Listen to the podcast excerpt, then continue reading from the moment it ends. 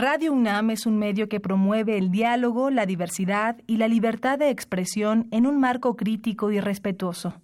Los comentarios expresados a lo largo de su programación reflejan la opinión de quien los emite, mas no de la radiodifusora.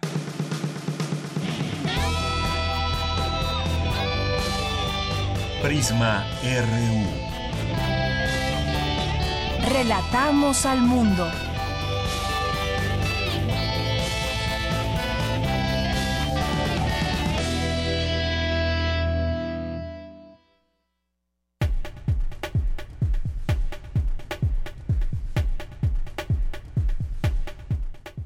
Hola, ¿qué tal? Muy buenas tardes. Bienvenidos sean todos ustedes que nos están sintonizando a este programa de noticias universitarias de México y del mundo aquí en el 96.1 de FM. Soy Deyanira Morán y les invito a que nos acompañen. Tendremos mucha información.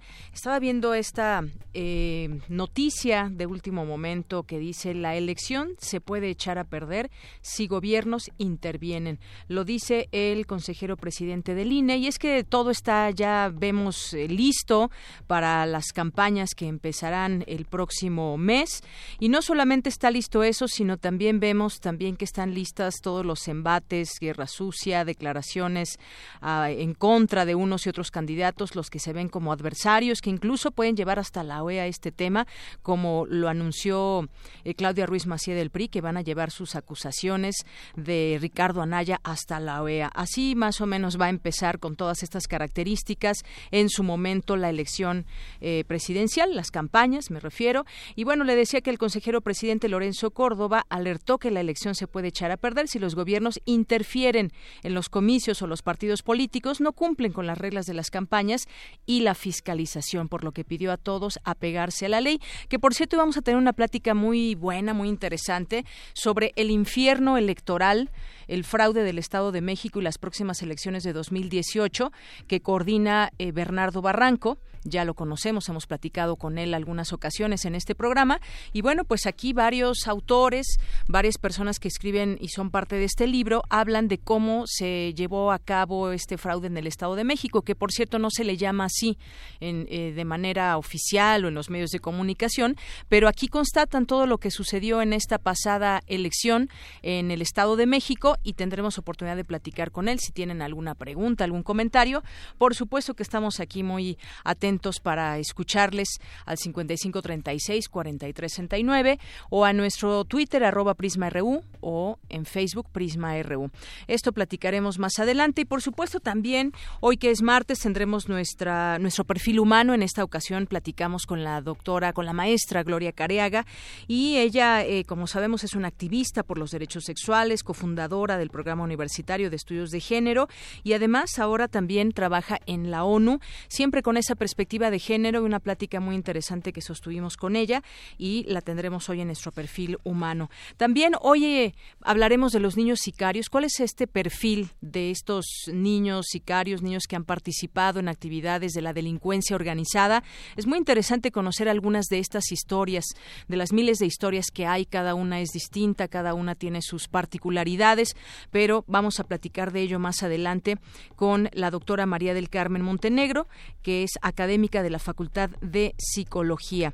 Y bueno, pues también hoy que es martes tenemos Poesía RU con Margarita Castillo y Amanda de la Garza, curadora del MUAC, nos va a platicar hoy del coloquio El Museo en el MUCA. Así que pues quédese con nosotros, tenemos mucho que presentarle en este día, además de nuestra información de cultura, nuestra información internacional y varias cosas también más adelante. Si quieren irse mañana al partido de Pumas, ¿Pumas qué es?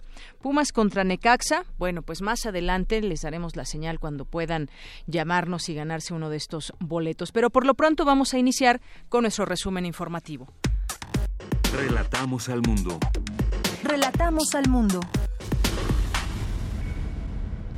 Y hoy es martes 13, martes 13 de marzo de 2018 y en nuestra portada universitaria, un grupo interdisciplinario integrado por especialistas universitarios dieron a conocer una serie de anomalías en las construcciones de la Ciudad de México. Jorge Díaz nos tendrá los detalles. La violencia en el noviazgo se manifiesta de igual forma que en las relaciones adultas, pero tiene ciertas características propias del periodo de la adolescencia, como la falta de experiencia o la idealización del amor. Mi compañera Virginia Sánchez nos hablará al respecto. Las tormentas solares, como los sismos, no se pueden predecir. Estas ocurren cuando hay regiones activas en la superficie del Sol. En unos minutos, Cindy Pérez Ramírez nos ampliará esta información. En los temas nacionales, el Comité de la ONU para Derechos Económicos, Sociales y Culturales realizó fuertes cuestionamientos al gobierno mexicano sobre su falta de eficacia en el combate a la corrupción. El destino de millones de pesos en donativos a fondos privados para los damnificados de los sismos de septiembre es incierto, advirtieron investigadores del Centro de Investigaciones y Docencia Económicas, el CIDE. La deuda de estados y municipios se ha incrementado 150% durante los últimos 15 años. El monto ha ascendido hasta llegar a los 580 mil millones de pesos, advierte el Centro de Estudios de las Finanzas Públicas de la Cámara de Diputados. La Fiscalía Especializada en Investigación de los Delitos de Desaparición Forzada de la PGR levantó 1.134 muestras genéticas a personas que buscan a familiares desaparecidos. El juzgado décimo primero de distrito admitió una demanda de amparo promovida por el pueblo originario de San Mateo Jalpa de Xochimilco en contra de la ley de sustentabilidad hídrica. El candidato presidencial de la coalición PAN, PRD y Movimiento Ciudadano, Ricardo Anaya, Ricardo Anaya se reunió este martes en Berlín con la canciller alemana Angela Merkel. Por su parte, José Antonio Miz, candidato presidencial del PRI, aseguró que su contrincante de Morena, Andrés Manuel López Obrador, lanza amenazas públicas porque no sabe perder. Bueno, todo un debate este tema de, eh, pues si van, si pueden debatir antes o no, que ya no, no tenían permiso del INE, pero finalmente pueden debatir los eh, los aspirantes presidenciales. Sin embargo, López Obrador dice yo no me subo al tema de los debates, que debatan ellos, mucho tendrán que preguntarse. Los demás, pues lo critican y yo le pregunto a usted, ¿Qué le parece, más allá de los tres debates que ya se tienen de manera oficial, ya están las fechas, ya están los temas, qué le parecería seguirlos escuchando en distintos medios de comunicación o en otros foros, que se reúnan los principales candidatos y escuchar eh, los eh, escuchar debates durante esta durante este tiempo que aún no inician campañas, es decir, serían debates de precampañas todavía, porque no son no todavía no inician las campañas. ¿Qué le parecería a usted tener más debates de los tres que está organizando En más información, López Obrador, justamente sobre ese tema, informó que solo asistirá a los tres debates organizados por la autoridad electoral durante el periodo de las campañas. Esta mañana, vecinos de las colonias Roma, Hipódromo y Condesa realizaron la clausura simbólica de las oficinas del Sistema de Aguas de la Ciudad de México. En economía, más de la mitad de los adeudos fiscales están en situación de controvertidos, es decir, que el contribuyente los pelea en alguna instancia judicial, según datos de la Secretaría de Hacienda y el SAT. La Organización para la Cooperación y el Desarrollo Económico revisó al alza sus respectivas económicas, perspectivas económicas para México. Pasó a 2.5% para ese 2018 y a 2.8% para 2019. En temas internacionales, el presidente estadounidense Donald Trump informó que Rex Tillerson dejará la Secretaría de Estado y en su lugar asumirá Mike Pompeo, quien se desempeñaba como director de la CIA, quien a su vez será sustituido por Gina Haspel, la primera mujer que ocupa el cargo. El Pleno del, del, Parlamento Europeo reclamó que los acuerdos comerciales incorporen cláusulas de perspectiva de género para que la Unión Europea no se asocie con países que no respetan la dignidad de las mujeres. Hoy en la UNAM, ¿qué hacer y a dónde ir? La Filmoteca de la UNAM y TV UNAM presentan Maravillas y Curiosidades, programa de televisión conducido por el crítico y cronista de cine Rafael Aviña, quien realiza un recorrido por el acervo de la Filmoteca resguardado desde hace más de 50 años. Se transmite hoy y todos los martes en punto de las 21 horas por TV UNAM. El ciclo La imagen de la juventud en el cine mexicano de ficción de la época de oro a nuestros días presenta la película Solo con tu pareja, ópera prima del director mexicano Alfonso Cuarón, que aborda el tema del SIDA en la década de los 90. Se proyectará hoy en el cinematógrafo del Chopo a las 16.30 horas. La entrada es de 40 pesos con 50% de descuento a estudiantes e INAPAM.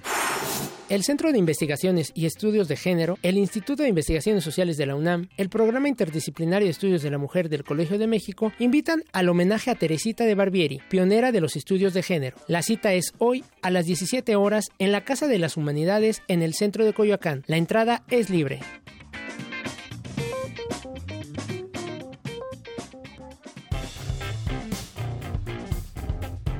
Campus RU.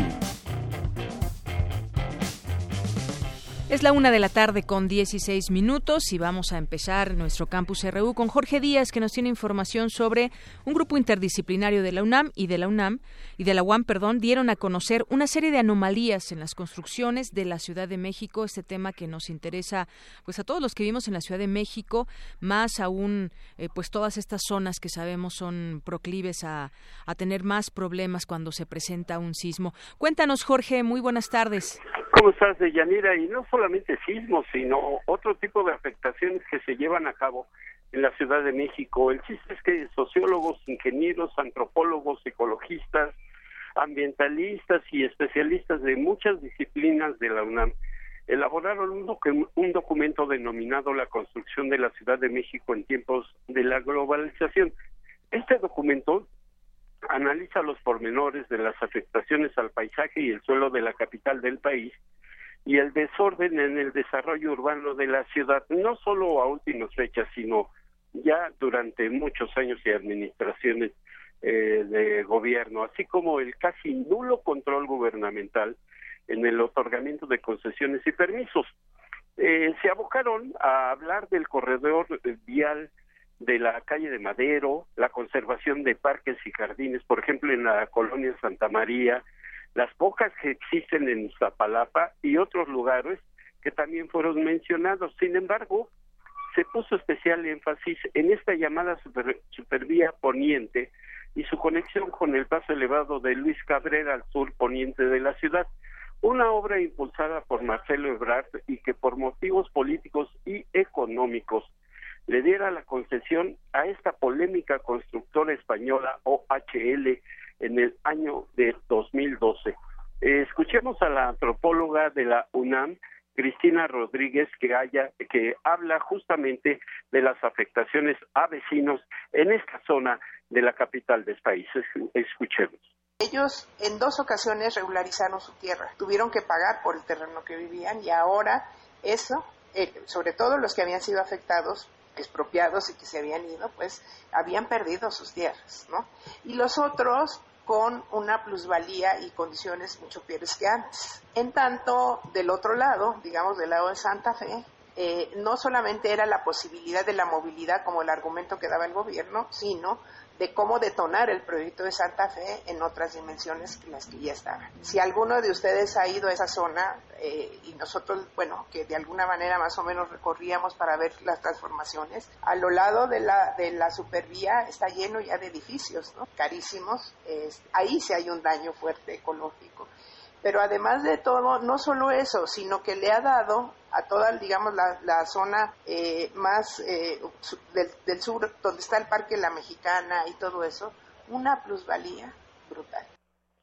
A pesar de las protestas ciudadanas de Yanira, que incluso fueron desalojadas violentamente eh, por un plantón de dos años y que argumentaban daños a mantos freáticos, saturación vial, tala de árboles, la obra se llevó a cabo y ahora no existe, ahora existen, ahora sí existen las grandes construcciones, por ejemplo en la zona de Santa Fe, como lo explica la antropóloga de la Universidad Autónoma Metropolitana, la doctora Mariana Portal. Escuchemos porque están luchando contra un gobierno que el propio gobierno genera la ilegalidad, ¿no? O sea, uno piensa en, la, en los procesos ilegales como al margen de la sociedad, pero ¿qué pasa cuando es el propio gobierno el que está haciendo las acciones ilegales? ¿Cómo luchas contra eso, no? Se supondría que el Estado tendría que protegerte como ciudadano. Entonces, ahí encontramos, este, bueno, además de que ellos ganaron eh, todos los amparos, ¿no? Que metieron, simplemente el gobierno dijo va porque va. De hecho, así lo dijo Ebrard, ¿no? Este, va porque va la supervía. Y bueno, de Yanira, aparte de los motivos políticos y económicos, la el otorgamiento de concesiones. Aquí lo que los eh, académicos, lo que los investigadores se abocaron a estudiar fue el daño ecológico, vial, urbano, de paisaje. Olvidémonos de que son de un partido o de otro. El chiste es que la Ciudad de México se ha construido como quien dice, al ahí se va. Esto es, dependiendo sí de motivos políticos, tal vez o económicos, pero que han afectado a la ecología, al ambiente, al transporte, a muchas cosas dentro de la Ciudad de México, de por sí ya conflictiva con la gran cantidad de personas que la habitamos. Eh, y bueno, pues eh, los, los investigadores señalan que en caso de no revertir esta situación, la situación se podría poner más grave de lo que actualmente se encuentra. De Yanir, el reporte que yo tengo. Gracias, Jorge. Y pues sí, datos muy interesantes. Este tema de la plusvalía podríamos hablar muchísimo porque ahora el hecho de tener grandes construcciones desde centros comerciales, tiendas, escuelas y demás eh, genera una plusvalía tremenda para los departamentos o para las casas de las distintas zonas. Aun cuando son lugares muy pequeños, los precios son increíblemente caros, por ejemplo, ¿no? Así es, Deyanira, y, y esto, por supuesto, ha subido el precio, ha incrementado el precio, ya sea la venta, renta, alquiler de cualquier tipo de, vivienda o de negocios, algunos locales de algunas personas que tienen un negocio, un pequeño negocio, una pizzería, eh, la venta de ropa, lo que quieras. Claro. Eh, el hecho de pagar por un local sube y se incrementa el costo del mismo en forma exorbitante y como dijo la investigadora, de forma brutal. Muy bien. Jorge, muchas gracias. Gracias, Deyani. Muy buenas tardes. Pues sí, efectivamente, y además, bueno, con todo esto, sí hay centros comerciales y muchas cosas que están cercanos a muchos sitios, pero ¿qué hay de la calidad de vida? Porque muchas veces ya estas vías se pueden colapsar y bueno, pues un día de verdad deberíamos de hablar sobre el tema de la, de la plusvalía, cómo es posible que lugares tan pequeños tengan un costo tan alto. Y bueno, escribí ayer en, su cuenta de Twitter, Carlos Hershenson, que es una persona que siempre se atenta a todos estos temas que tienen que ver con las vialidades, la movilidad, y publicaba un, un, eh, un boletín de del Centro de Ciencias de la Complejidad y dice de la complejidad genética a la complejidad urbana, el pronóstico del parque vehicular en la Ciudad de México y nada más les voy a leer, les voy a leer un pequeño párrafo de lo que se escribe aquí. Dice, en la Ciudad de México los automóviles están a punto de tomar el control. Actualmente por cada niño que nace se incorporan a las vialidades dos automóviles nuevos. La congestión vehicular rebasa el número de personas que habita en la zona metropolitana del Valle de México y en consecuencia la movilidad es ya uno de los problemas más apremiantes que enfrenta nuestra megalópolis. Y muchos datos que trae aquí explicando por qué es un problema eh, complejo y hacia el, hacia el, colapso en el 2020 también eh, tendremos oportunidad de platicar en otro momento sobre los detalles de este tema que es muy, muy grave. ¿Cuántos automóviles vamos a tener en, ya no en 2030, 2020? Vamos a platicar de ello en otros programas. Bien, pues vamos a continuar ahora con mi compañera Cindy Pérez Ramírez. Las tormentas solares, como los sismos, no se pueden predecir. Las tormentas solares ocurren cuando hay regiones activas en la superficie del Sol y en ese momento no hay regiones activas. Cuéntanos, Cindy, buenas tardes. Así es, Deyanira, y es que el pasado 26 de febrero, agencias rusas de noticias informaron que el Laboratorio Físico de la Academia de Ciencias de Rusia pronosticaba la ocurrencia de una tormenta geomagnética que iba a ocurrir entre el 14 y el 18 de marzo. A raíz de este anuncio, varias agencias replicaron la nota y señalaron que ocurriría una fuerte tormenta magnética producida por una tormenta solar que iba a causar daños en las telecomunicaciones y en los sistemas de posicionamiento global. Es por ello que investigan investigadores del Instituto de Geofísica de la UNAM desmintieron en conferencia de prensa este hecho y recalcaron que se trata de un evento menor. Habla Américo González Esparza, responsable del Laboratorio Nacional de Clima Espacial. Nosotros estábamos reportando cuál es la situación del Sol en este momento, donde se ve claramente que el Sol está limpio en este momento. Y cuando el Sol tiene mucha actividad en esta región, en la superficie del Sol, aparecen manchas. El Sol tiene niveles muy bajos de, actividad. Prácticamente no hemos tenido actividad importante en las últimas dos semanas y no esperamos ninguna tormenta solar que ocurra próximamente. ¿Qué es en realidad lo que está pasando? Lo que ocurre es que la tormenta magnética a la cual nos referimos no tiene que ver con una tormenta solar, no tiene que ver con una explosión en el Sol, porque estas tormentas solares son como los sismos, todavía no podemos predecirlas. El académico del Instituto de Geofísica de la UNAM precisó que la tormenta magnética se producirá por otro tipo de fenómeno, que se trata de corrientes de viento solar que interaccionan con el campo magnético de la Tierra. En este caso sí la pudimos predecir con tanta antelación y en realidad no le estábamos dando importancia porque sabíamos que se trataba de un evento menor, porque no es producida por una explosión solar, no es una tormenta solar la que está causando esta tormenta magnética, es una estructura que se ha mantenido durante más de tres meses en la superficie del Sol y que ahora otra vez está dando la vuelta y está apuntando en dirección hacia la Tierra. Y por eso es que se pudo predecir con más de dos semanas de anticipación de que venía otra vez esta estructura y de que iba a tener posiblemente efectos magnéticos sobre el planeta. Pero esa es la razón por la cual sí se pudo predecir este evento, pero se trata de un evento menor. De Yanira, es necesario recalcar a la población que haga caso omiso de esta falsa predicción de una tormenta solar. Hasta aquí mi reporte. Muy buenas tardes. Gracias, Cindy. Muy buenas tardes. Vamos ahora con mi compañera Virginia Sánchez, que nos tiene información sobre la violencia en los noviazgos entre adolescentes. ¿Qué tal, Vicky? Muy buenas tardes. Hola, ¿qué tal, Deyanira y auditorio de Pisma RU? Muy buenas tardes. Pues sí, esta, este tema es muy interesante y pues sobre todo esto que nos dice esta académica.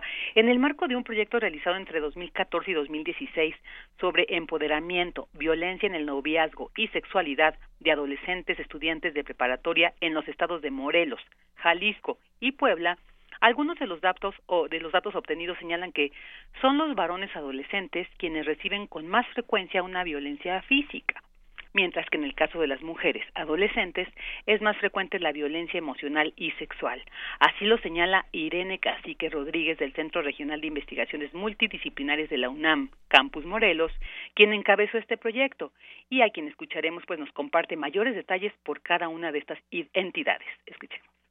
Pero como es tres entidades, además los datos permiten comparar cuál es la situación entre Morelos, Jalisco y Puebla. Y lo que encontramos es que en general, sin distinguir por sexo, el problema de la violencia emocional es más severo o más importante, pues más frecuente en el caso de Puebla, eh, la violencia física es más frecuente en Morelos, entre las tres entidades, y la violencia sexual es más frecuente en el caso de Jalisco. O sea que cada entidad le toca lo suyo, una dimensión particular de la violencia. Pero en concreto, lo que estamos encontrando entonces con esta encuesta es que las mujeres ejercemos con frecuencia tanta violencia o más que la de los varones, depende de cuál aspecto de la violencia estamos viendo. Pero cuando nos referimos exclusivamente a la violencia física, las mujeres adolescentes están ejerciendo tanta o más violencia que los varones. Y la especialista señala también que a pesar de que tradicionalmente el acercamiento que se ha dado a este problema de la violencia de pareja, la violencia doméstica o la violencia en los noviazgos se ha dado desde un entendimiento de que la mujer es la víctima y el hombre es el agresor por excelencia, pues los datos encontrados arrojan evidencias de que la excepción no es que la mujer ejerza violencia, sino es como la norma, al igual que en el varón, eh, o sea, cómo se establece como norma, al igual que en el varón, por lo que el desafío, señala, es cómo explicar estos resultados existen ciertas explicaciones a nivel general de distintos autores que dicen, bueno, lo que pasa es que las mujeres tienden a sobrereportar la violencia que ellas ejercen y los varones a sobrereportar la violencia que reciben por parte de las mujeres porque es una conducta que se sale del estereotipo y de la norma de cómo se deben o cómo nos debemos comportar las mujeres. Entonces no pasa desapercibida y queda en la memoria de ambos el ejercicio de la violencia de ella, en tanto que la violencia que ejercen los varones sería parte de la norma, parte de lo que vemos como un atributo de la masculinidad, del ser agresivo, del ser impetuoso, violento, y como además siempre ha estado presente, como que tiende a normalizarse, invisibilizarse y se pierde de la memoria de ellos y de ellas en el momento del reporte. Esa es una explicación que han planteado algunos autores. Otros autores plantean que la violencia que están ejerciendo las mujeres es como respuesta a violencia que reciben por parte de su pareja. Y bueno, pues a partir de estos datos que se circunscriben a los adolescentes, Cacique Rodríguez señala que al hacer modelos para tratar de explicar qué factores se asocian para que exista el riesgo de la violencia en ambos géneros, ella ha encontrado que cuando las mujeres adolescentes reciben violencia emocional, pues es un factor muy importante que dispara las probabilidades de que ejerzan violencia física. Sin embargo, aclara, aún falta por construir un marco completo que permita dar cuenta de esta violencia que ejercen las mujeres. Y señaló que es muy importante, sobre todo desde el inicio, eh, en, el noviazgo, sobre todo, pues ver qué pasa, ¿no? O dice, no se da inmediatamente cuando inician el, noviazgo, el idilio, está, eh, que, se, que se dé la violencia, sino posteriormente, también en los matrimonios, decía. Entonces, pues yo señalaba, y algo muy importante decía, hay que ver cuando se integra la violencia como un factor para controlar y sancionar en la familia, ¿no? Y que a veces, pues esto es lo que hace que se reproduzca este modelo violento, pues en las relaciones y pues sobre todo en el caso de este estudio, desde los adolescentes. Esto es lo que les tengo de Yanira. Pues muchas gracias, Vicky. no sé si sea nuevo o no, pero no habíamos escuchado información que con a través de estas investigaciones diera estos resultados, donde también las mujeres ejercen esta violencia contra sus parejas. Así es. Pues muy bien. Muy bien. Gracias. Gracias, Vicky. Buenas tardes. Hasta luego. Porque tu opinión es importante, síguenos en nuestras redes sociales, en Facebook como Prisma RU y en Twitter como arroba PrismaRU. Relatamos al mundo. Relatamos al mundo. Bien, continuamos con la información. Hoy es martes y por los caminos del Puma ya está listo, nos presenta mi compañera Cristina Godínez.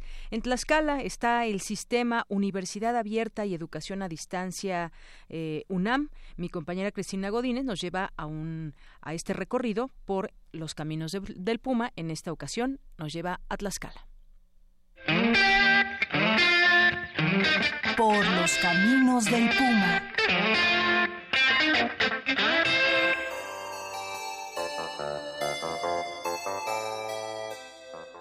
En San Miguel Contla, Santa Cruz, Tlaxcala, está la antigua fábrica textil de San Manuel. Este espacio, desde 2004, es la sede del sistema Universidad Abierta y Educación a Distancia de la UNAM, mejor conocido como SOAYED que entre sus funciones tiene la de ser el vínculo entre dependencias, facultades, aspirantes y alumnos. Pero mejor escuchemos a la maestra Adriana Díaz Manrique, jefa del SOAYED. En aquel momento inicia funciones como un centro de alta tecnología en el que además de impartirse licenciaturas en la modalidad a distancia, se lleva a cabo trabajo de investigación, producción y desarrollo de plataformas web en esta entidad. Hace ya 13 años, 13, 14 años que estamos instalados Así funcionamos durante algunos años hasta que el 25 de junio del año 2015, por un acuerdo emitido por Rectoría, el Centro de Alta Tecnología queda absorbido en sus funciones y únicamente queda funcionando el sistema de Universidad Abierta de Educación a Distancia con sede en Tlaxcala. A la par también se instala en esta entidad en ese año la Facultad de Estudios Superiores Zaragoza Campus 3. La Universidad Abierta es un sistema flexible que propicia el estudio independiente e inició con la impartición de seis licenciaturas. En aquel momento inicia con seis licenciaturas en la modalidad a distancia. Eh, déjame decirte que al momento tenemos ya 11 licenciaturas.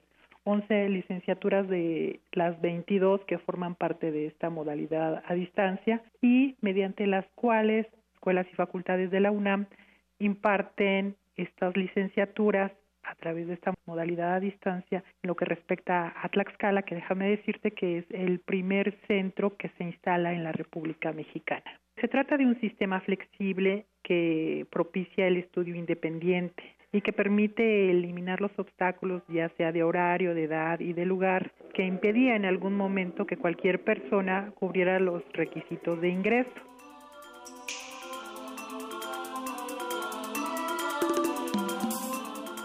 En Tlaxcala juega un papel como centro de vinculación entre estudiantes y facultades.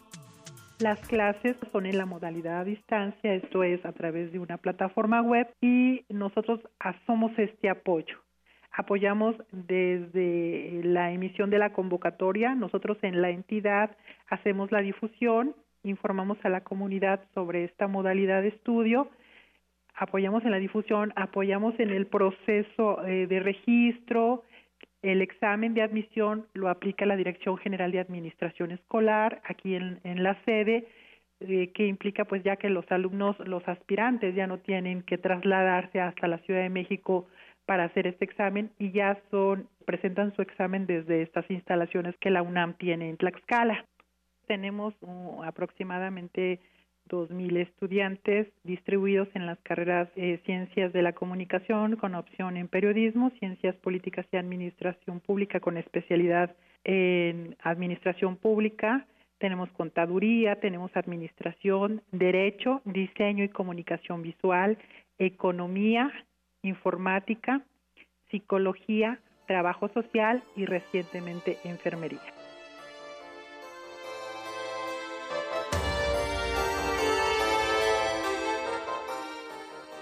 La maestra Díaz Manrique nos dice que el SUAYED es una excelente opción para las personas que no pueden cursar una carrera de manera presencial.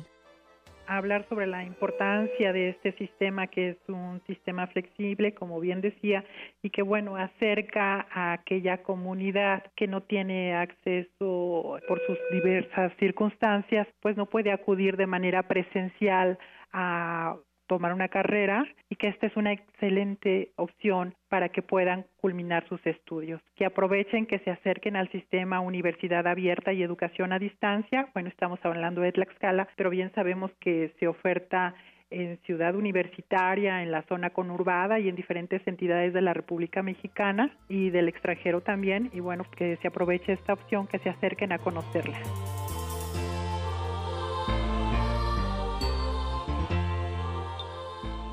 El sistema Universidad Abierta y Educación a Distancia, que depende de la Coordinación de Universidad Abierta y Educación a Distancia de la UNAM, se localiza en la ex fábrica San Manuel, en San Miguel Contla, Santa Cruz, Tlaxcala.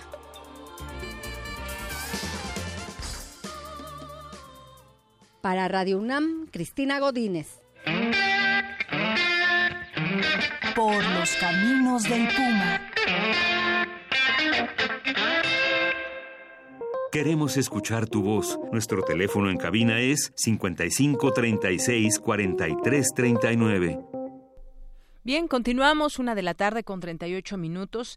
Toca el momento para presentarles el perfil humano. Hoy con la maestra Gloria Careaga, activista por los derechos sexuales, cofundadora del Programa Universitario de Estudios de Género, ahora CIEG, y académica de la Facultad de Psicología de la UNAM. Y ella, pues también ahora hace trabajos desde la ONU. Aquí hemos platicado en otras ocasiones con ella para ver también, conocer de cerca esta labor. Vamos eh, a esta plática antes, una semblanza con mi compañera Tamara Quiroz. Adelante. Perfil RU.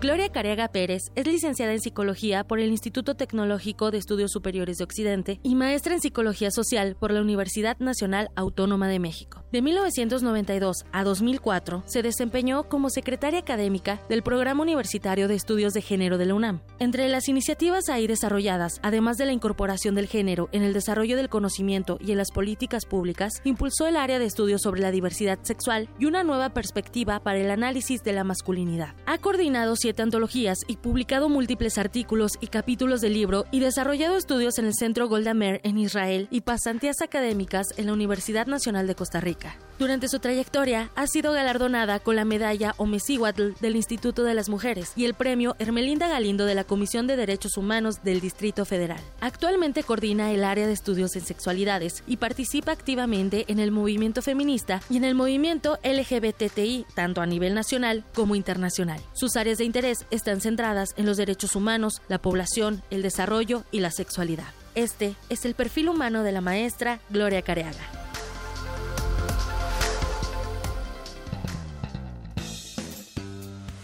Como todos los martes, me da mucho gusto presentarles a algún académico destacado de nuestra Universidad Nacional Autónoma de México. Y en esta ocasión tenemos aquí, en este estudio de radio UNAM para Prisma RU, a la maestra Gloria Careaga Pérez, que ella estudió una licenciatura en psicología y tiene una maestría en psicología social por la UNAM y actualmente eh, por la entidad de Naciones Unidas para la Igualdad de Género y el Empoderamiento de la Mujer anunció la integración de cuatro integrantes titulares y cuatro suplentes al grupo asesor de la Sociedad Civil de ONU Mujeres y ella es una de estas integrantes que ahora trabaja desde ahí. Maestra, bienvenida a este espacio. Muchas gracias, buenos días. Bien, pues yo quisiera platicar con usted un poco sobre su trayectoria, que ha, sido ya muy amplia, pero primero vámonos a los orígenes de todo esto. ¿Por qué se decidió estudiar psicología? Bueno, mira, yo tuve la oportunidad de más bien, creo que, que, mi padre tenía la idea de, de, que las mujeres de la casa tuviéramos una carrera con la que pudiéramos enfrentar la vida desde de manera temprana. Y estudié para secretaria bilingüe primero mientras estaba trabajando mientras estaba estudiando para eh, para ser normalista.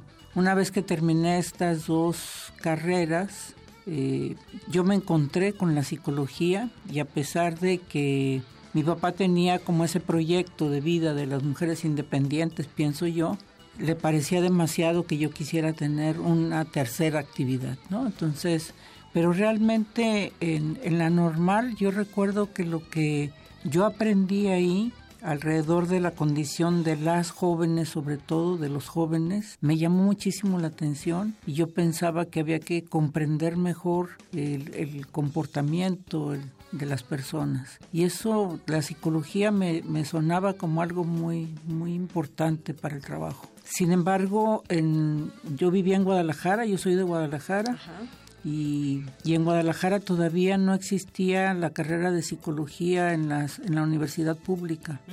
Entonces, con el obstáculo, vamos a decir, o con las ideas de mi padre en ese momento de que no quería ya que siguiera estudiando, que pensaba que era un pretexto para no trabajar, me, me inserté realmente a través en, la, en el ITESO, en, en, una universidad privada, gracias a una beca que conseguí y que eso me permitió hacer los estudios y, y, realmente yo tengo la impresión de que la psicología me abrió un panorama impresionante.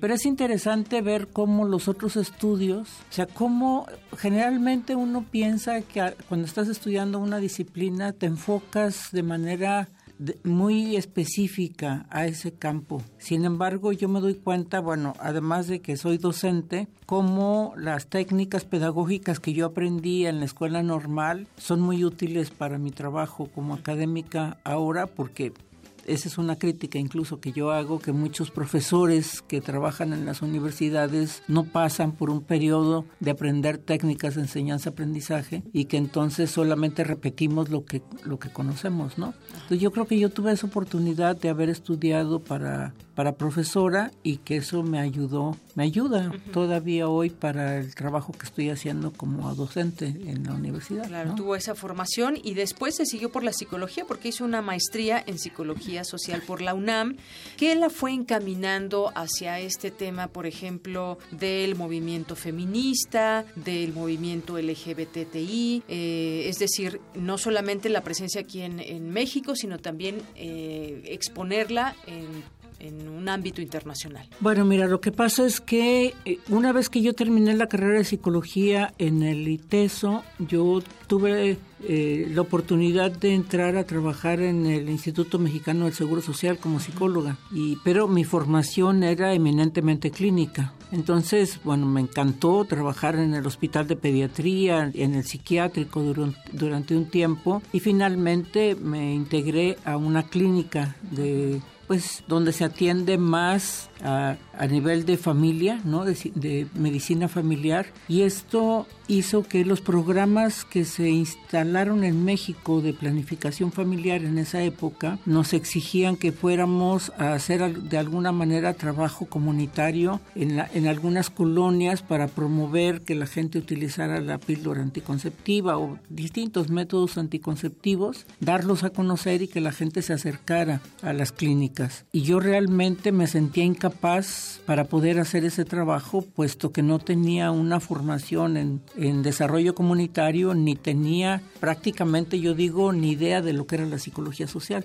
afortunadamente vine a un congreso de, de, psicología acá a Huastepec, me acuerdo, y ahí conocí la psicología social y, y, me di cuenta de que era una rama que podía enriquecer mi trabajo de una manera muy, muy importante. Y ahí fue que regresé a Guadalajara y empecé a hacer los trámites en el Seguro Social para venirme a, hacer la maestría. Y, y, ahí fue que, que yo me, me, incorporé, ¿no? Entonces, todavía estando en los últimos en el último semestre de la de la maestría en psicología social una profesora la doctora Lucy Reid que es una eminencia en, la psicología en nuestro país estaba como jefa de departamento en el área de psicología social y ella me dijo por qué no por qué no das unas clases en, en la facultad no y de ahí fue que empecé a a acercarme a la docencia dentro de la UNAM, aunque yo ya había dado clases en el ITESO, y eso, bueno, pues me fue abriendo el campo de una manera muy impresionante, ¿no? Porque era un momento en la facultad en donde estaban regresando a sus países muchos docentes universitarios que habían estado en México como refugiados de los golpes militares del Cono Sur. Entonces, estos profesores estaban dejando ese vacío y, eso me abrió a mí la oportunidad de entrar a trabajar. Y era una época donde la discusión política era muy intensa dentro de la, de la universidad. ¿De qué año estamos hablando? De finales de los 70. Yo ingresé eh, a, la UNAM como docente en 1979. Yo me identifico como una, como una mujer de izquierda desde, desde mi juventud y eso pues me, me dio también una oportunidad de conocer otros ámbitos que yo desconocía, porque en Guadalajara realmente en ese momento las discusiones en torno a esa situación particular no eran tan claras, a pesar de que habíamos tenido la visita del presidente Allende, ¿no? O sea, como que digo, era un momento muy convulso para, para no solamente para, para América Latina, sino específicamente también en nuestro país hemos ido avanzando hacia dónde, maestra, porque hemos tenido sin duda muchos cambios, donde muchas cosas que antes no eran visibles, no eran visibles, ahora lo son. Los derechos de las mujeres creo que se ha ganado terreno. ¿Cómo entendemos en la actualidad estos temas? Pues yo creo que, mira, yo, yo me inserté en el, en el programa universitario de estudios de género desde su fundación y eso eh, también fue una oportunidad para abrir el panorama porque el, proyecto que construimos para formar el PUEG era un proyecto muy amplio que abarcaba todas las áreas del conocimiento. Entonces, el ver cómo el género es una dimensión que impacta el desarrollo del conocimiento y la construcción misma de la sociedad, pues es un desafío mayor, ¿no? En cuanto que generalmente vamos a decir que la condición que los hombres y las mujeres tenemos en la sociedad es algo que se aprende a lo largo del proceso de socialización conforme vamos creciendo y, en este proceso, el problema que, que, nosotras vemos es que esa condición que nosotros aprendemos se va naturalizando. Entonces, resulta tan familiar porque es con lo que vivimos desde que nacemos hasta que, hasta que morimos, que, que nos parece algo que es natural, que es, es tan familiar que nos parece natural. Pero muchas de estas condiciones de desigualdad, de, que, que enfrentamos entre hombres y mujeres, me parece que que es algo que precisamente la academia trata de traer a la reflexión para cuestionar y tratar de, buscar los mecanismos a través de los cuales podamos avanzar hacia la igualdad, que se, podríamos decir que es la aspiración humana que tenemos, ¿no? De que todas las personas tengamos la posibilidad de acceder a las mismas oportunidades, a los mismos derechos. Y eso es es algo muy, muy complicado porque tenemos en nuestras raíces un sistema discriminatorio muy, muy fuerte a nivel global, no, no estoy hablando solamente de México. Es decir, el racismo, el sexismo, la homofobia, que son los tres ejes principales de la discriminación, son elementos que están ahí presentes permanentemente en nuestra cotidianidad y no nos damos cuenta. Así es. Yo digo, casi nadie casi nadie podría afirmar yo soy racista en nuestro país, ¿no? Y sin embargo, la gran mayoría somos, ¿no? Muy bien. Bueno, pues hasta aquí vamos a dejar esta primera parte de la conversación con usted, maestra Gloria Careaga. Vamos a seguir platicando en nuestra segunda eh, parte de este perfil humano acerca justamente de lo que pone ahorita en la mesa, esa equidad de género. Se habla mucho de la equidad de género, pero realmente se ejerce. Vamos a platicar de esto en la segunda parte. Por lo pronto, muchas gracias por habernos acompañado el día de hoy, maestra. Muchas gracias por la invitación. Relatamos al mundo. Relatamos al mundo.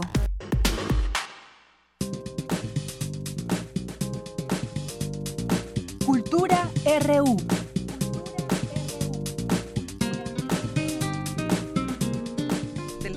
Muy bien, bueno, ya estamos en Cultura y aquí Tamara nos tiene un invitado para este esta ocasión. ¿Qué tal, Tamara? Muy buenas tardes. Buenas tardes, Deyanira, a ti y también a todos los que nos acompañan a través de la frecuencia de Radio UNAM. ¿Cómo estás hoy, Deyanira? Muy bien, muchas gracias, Tamara. Qué bueno, yo vengo muy bien acompañada. Aquí afuera de las instalaciones de Radio UNAM me encontré a Janet, quien es, eh, bueno, en sus ratos libres, ella es Marcos Radosh, escritor y actor, y nos pusimos a platicar de lo difícil que es ser mamá, lo difícil o a veces lo divertido que es ser mamá mamá. Entonces decidimos entrar a la cabina y platicar más a fondo de este tema. Janet, bienvenida. Ay, muchísimas gracias por invitarme. Ay, sí, es que yo estaba pasando, iba a comer con una amiga y me invitó a pasar y pues quien dice que no a una entrevista de radio, la verdad es una gran oportunidad. Muchas gracias. Janet, este espacio también es tuyo. Por favor, platícanos cómo surge Las Mamás Presentan. Ay, pues Las Mamás es un proyecto muy divertido. Eh, somos un, par de amigas y yo, eh, mis amigas Rebeca de Baile. Eh, Malena y yo somos pues tres mamás que tenemos a nuestros hijos y vamos en una escuela muy prestigiosa. Y ahora en esta ocasión em, nos metemos a petición de mi amiga Malena a casa de una señora que después nos enteramos que se llama Eunice Cruz y pues nos metemos a esa casa un poco sin invitación, es la verdad. Yo voy a decir la verdad porque no voy a mentir en este programa. Sin invitación nos metimos a la casa porque estamos buscando un collar de Malena que ella perdió y que pues es muy valioso, este tiene eh, mucho valor sentimental y pues nos metimos a la casa y esa es la situación de las mamás. Oye, Janet, ¿qué tan, tan difícil o tan divertido, no sé cómo, cómo denominarlo, es eh, juntar esta parte de ser mamá con además el teatro, el cabaret y la música en vivo y el público ahí viéndote e interactuando con ellos? Ay, pues qué bueno que me preguntas eso porque la verdad es que es muy complicado. Eh, no sé si tú eres mamá todavía. No. No, no tienes el gusto todavía. Sí, Janet. Tú sí, ay, sí, y es complicado o no, o no, que es cansado. Cuando trabajas, sí, por supuesto. Sí, sí, claro. Y, hasta cuando no trabajas es súper cansado, es un trabajo completo porque tienes que estar ahí todo el día y luego, bueno, en mi caso tengo una hija que se llama Rose y pues ella es muy exigente. ¿De qué edad? Tiene ocho años. Ay, igual que la mía. Ay, deberían de ser amigas. Mi Rose es muy linda, luego podemos irnos a jugar ahí.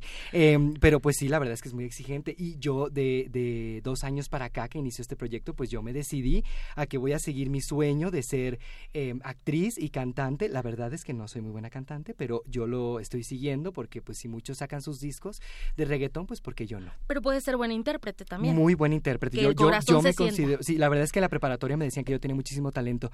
Entonces ahora estoy siguiendo ese sueño. Y la cosa en Las Mamás Presentan en este espectáculo es que tenemos a cantantes, eh, pues verdaderas, verdaderas cantantes que nos apoyan en este, en esta, en esta parte vocal. Entonces, pues nosotras básicamente pues hacemos nada más el lip sync sobre su, sobre sus voces, porque pues les digo que yo no voy a mentir. Entonces, la verdad hacemos lip sync y playback. ¿Quiénes hacen esas voces? Adriana Montes de Oca, Esineda Ponte y Liz Diepa, que son tres magníficas actrices y cantantes y tienen voces como de princesas de Disney, la verdad.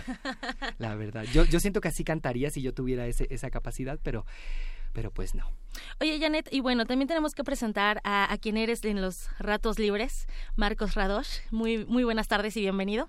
Muchas gracias, gracias por invitarme. Ya Janet se cansó, se fue para allá, se fue a hablar con, su, con sus amigas, ahorita regresa. Oye, ¿cómo surge este, este teatro, eh, bueno, esta obra teatral para que, digo, es muy difícil ser mamá sin serlo?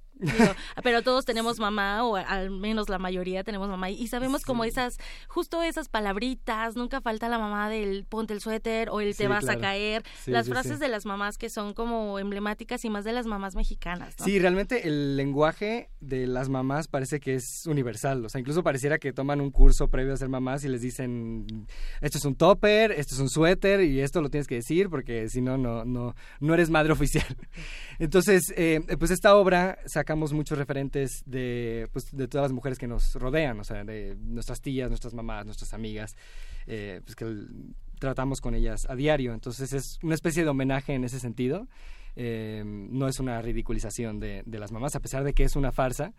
Eh, pues es un homenaje a, a, las mujeres. Y lo chistoso es que el público que más nos ha seguido desde que empezamos el proyecto hasta ahora son eh, madres jóvenes. Ellas son las que desde el inicio hasta ahora ahí, ahí están y se divierten muchísimo porque se ven identificadas en estos personajes. Excelente. Marco Radosh, eh, estuvieron en el quinto Festival Internacional de Cabaret y ahorita tienen una última función que no nos podemos perder. Sí, no, de hecho el, estuvimos en el Festival de Cabaret, sí, y en el Festival de Diversidad Sexual el año pasado con el primer proyecto que era Las Mamás Presentan y ahora sacamos este segundo espectáculo que lo estrenamos en diciembre y nos extendimos hasta enero en el Foro Shakespeare, que en realidad era un montaje navideño, era las mamás presentan una noche en Navidad, pero pues debido al éxito y a petición del público nos fuimos al Royal Pedregal, que está en Periférico Sur 4363 y tuvimos tres únicas fechas y ahora vamos a terminar con esta temporada. Entonces para para para este estas funciones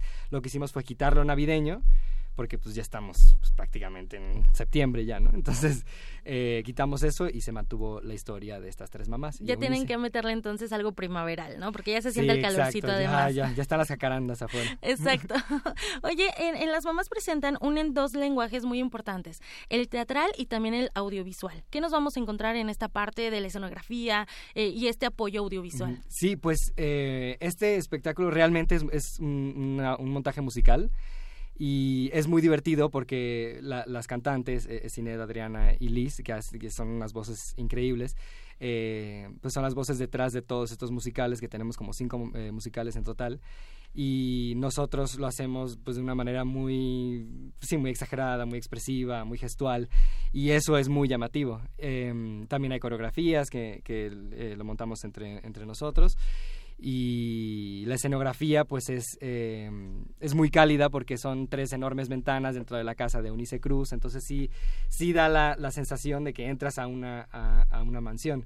Y algo que tiene el Royal Pedregal en particular es que como es una especie como de cueva, o sea que bajas las escaleras y entras a, todo el recinto, es como si entraras realmente al mundo de, de, las mamás, porque no se escucha el ruido de afuera, entonces es una hora de perderte de, de, pues del estrés, de la ciudad, de las tensiones, de cualquier problema, y pues perderse con, con lo divertido que son estas mamás. Además de eso, divertirte, ¿no? Sí, no, sí, 100%. De hecho, yo creo que el éxito de, de, de este proyecto es que nosotros la pasamos como la pasamos tan bien, el público se contagia de esa, de esa diversión. Y realmente es, es un juego, es, es, un juego teatral. O sea, es tomarse en, en serio el, el papel de las mamás que estamos haciendo y por eso es que la gente se identifica. Marcos, además de interpretar a Janet, también eh, participas en la producción de este teatro músico mágico cómico. también participas en la producción. Sí, el director y productor es Eduardo Soto y entre él y yo escribimos este segundo montaje de Las Mamás Presentan y pues somos parte de la, de la producción. Deyanira, tú que eres mamá, ¿qué frase te luego así lanzas a tus hijos, a tu hija? Pues no sé, dependiendo la, la situación, pero sí dicen que son, somos así las mamás y yo me incluyo en ellas, que de pronto eh, pues les das demasiados consejos que ni siquiera van a seguir, ¿no? Yo creo que cuando se van a la escuela, cuando se van a algún campamento con sus amigos, les das demasiadas recomendaciones y a veces pues no deben ser tantas, creo yo. O, nos ponemos en el papel también de hijas y nuestras mamás hay que recordar siempre, nos hacían todas estas recomendaciones y pues bueno, a veces te llegan O el típico, cuando seas madre me entenderás. yo me quedo con esa frase, que ya, con eso, cuando sea madre las entenderé. Ojalá no te toque una hija como tú, porque entonces vas a entender. Exacto. Muy bien, entonces las mamás presentan, eh, tiene una última función este domingo 18 de marzo a las 6 de la la tarde Sí, en el foro. En el Royal Pedregal, en el foro Foro Odeón, Odeón. que está en Periférico Sur 4363. Excelente, pues. Oye, ¿y van a tener algunas otras presentaciones ya que el texto ha ido evolucionando también y acorde a las temporadas? Pues por lo pronto no. Digo, ¿quién- no- nunca sabe lo que puede pasar. O sea, sería increíble poder extender la temporada o regresar un poco después, pero por el momento esta es la última función, entonces no se la pierdan porque la van a pasar increíble. Bueno, por el momento entonces váyanse al Teatro Royal Pedregal. Exacto. Marcos Radosh, muchísimas gracias a ti y a Janet por visitarnos en este espacio de Prisma RU. Muchísimas gracias. Deyanira, por hoy me despido y les deseo una excelente tarde. Gracias, Tamara. Gracias, Marcos. Vamos a hacer un corte y regresamos a la segunda hora de Prisma RU. Prisma RU. Relatamos al mundo.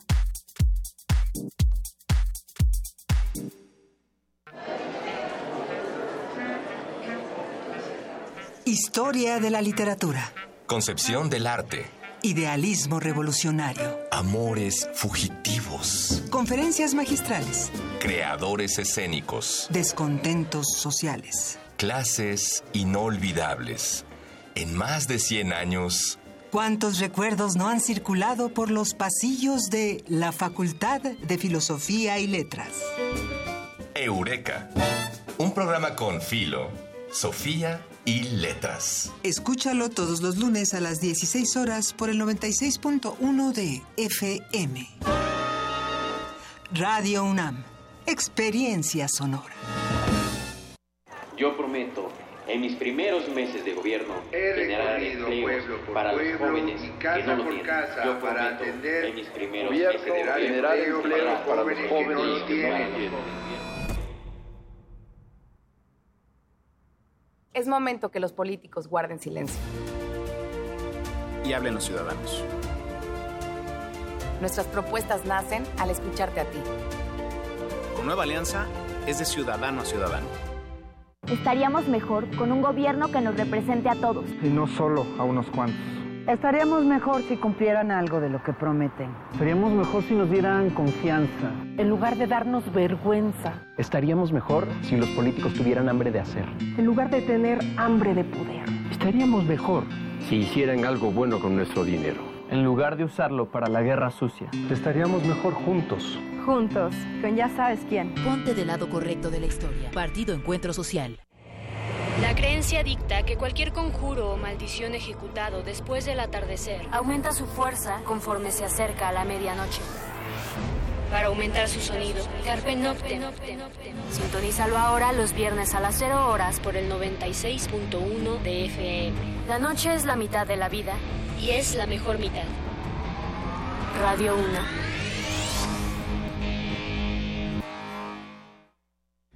Ballets de todos los tiempos. Música medieval, barroca, moderna. Los sonidos que hacen mover al cuerpo en un solo programa. Diáspora de la danza. Lunes a viernes a las 6.40 de la mañana y su retransmisión a las 3 de la tarde. Por el 96.1 de FM.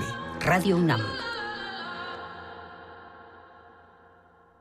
El conteo oficial de los resultados de la votación iniciará el miércoles 4 de julio. Quienes forman parte de los consejos distritales contarán todos los resultados de las actas de cada una de las votaciones de ese distrito. Frente a los partidos políticos y observadores electorales acreditados en las 300 oficinas del INE. Y en caso de duda, abrirán los paquetes electorales que sean necesarios para recontar los votos. Y todo esto para que tengamos la absoluta certeza de que nuestro voto cuenta y es bien contado. Juntos hacemos lo que nos toca para garantizar unas elecciones libres. INE.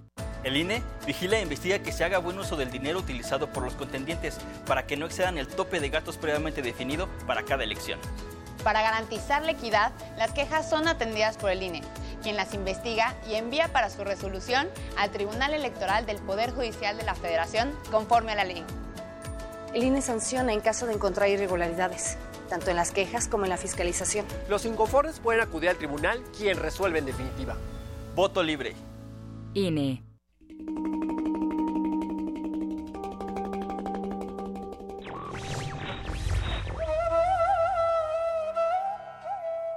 La libertad está en ser dueños de la propia vida. Platón.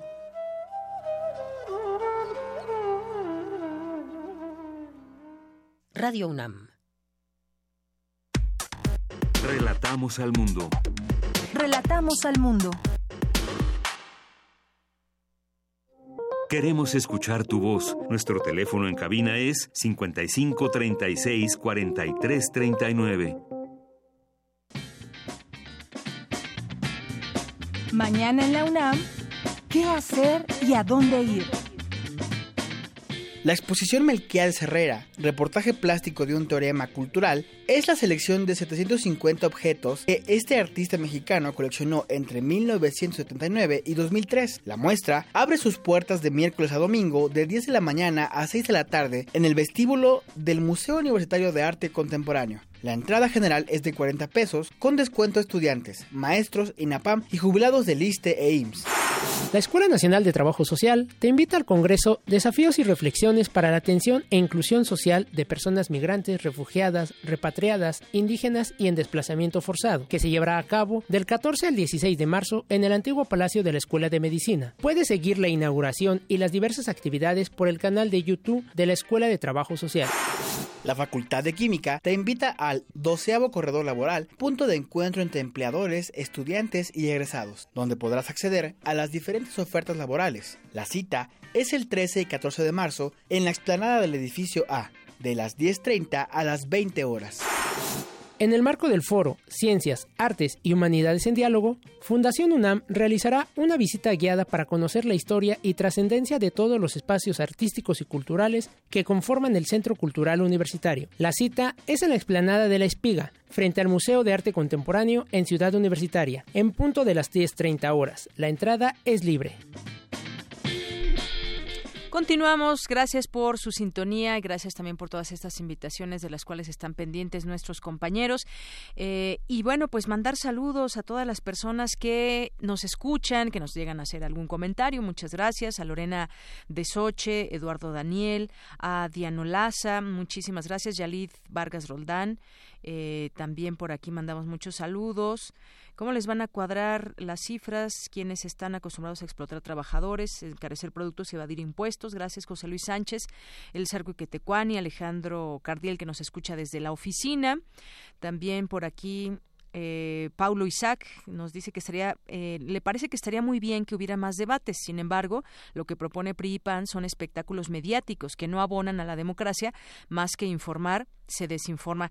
Fíjate que yo estoy muy de acuerdo contigo en esta en esta opinión, Paulo. Muchas veces pues se desvirtúa la figura del debate y caemos en situaciones en las que pueda organizar algún medio de comunicación, algún periodista en específico y de pronto se pueden ver, eh, volver espectáculos donde se van a decir de todo, pero no nos abonan en nada. Así que, pues bueno, Vamos a ver qué sucede, pero ya por lo pronto dijo López Obrador que no que él no va a debatir.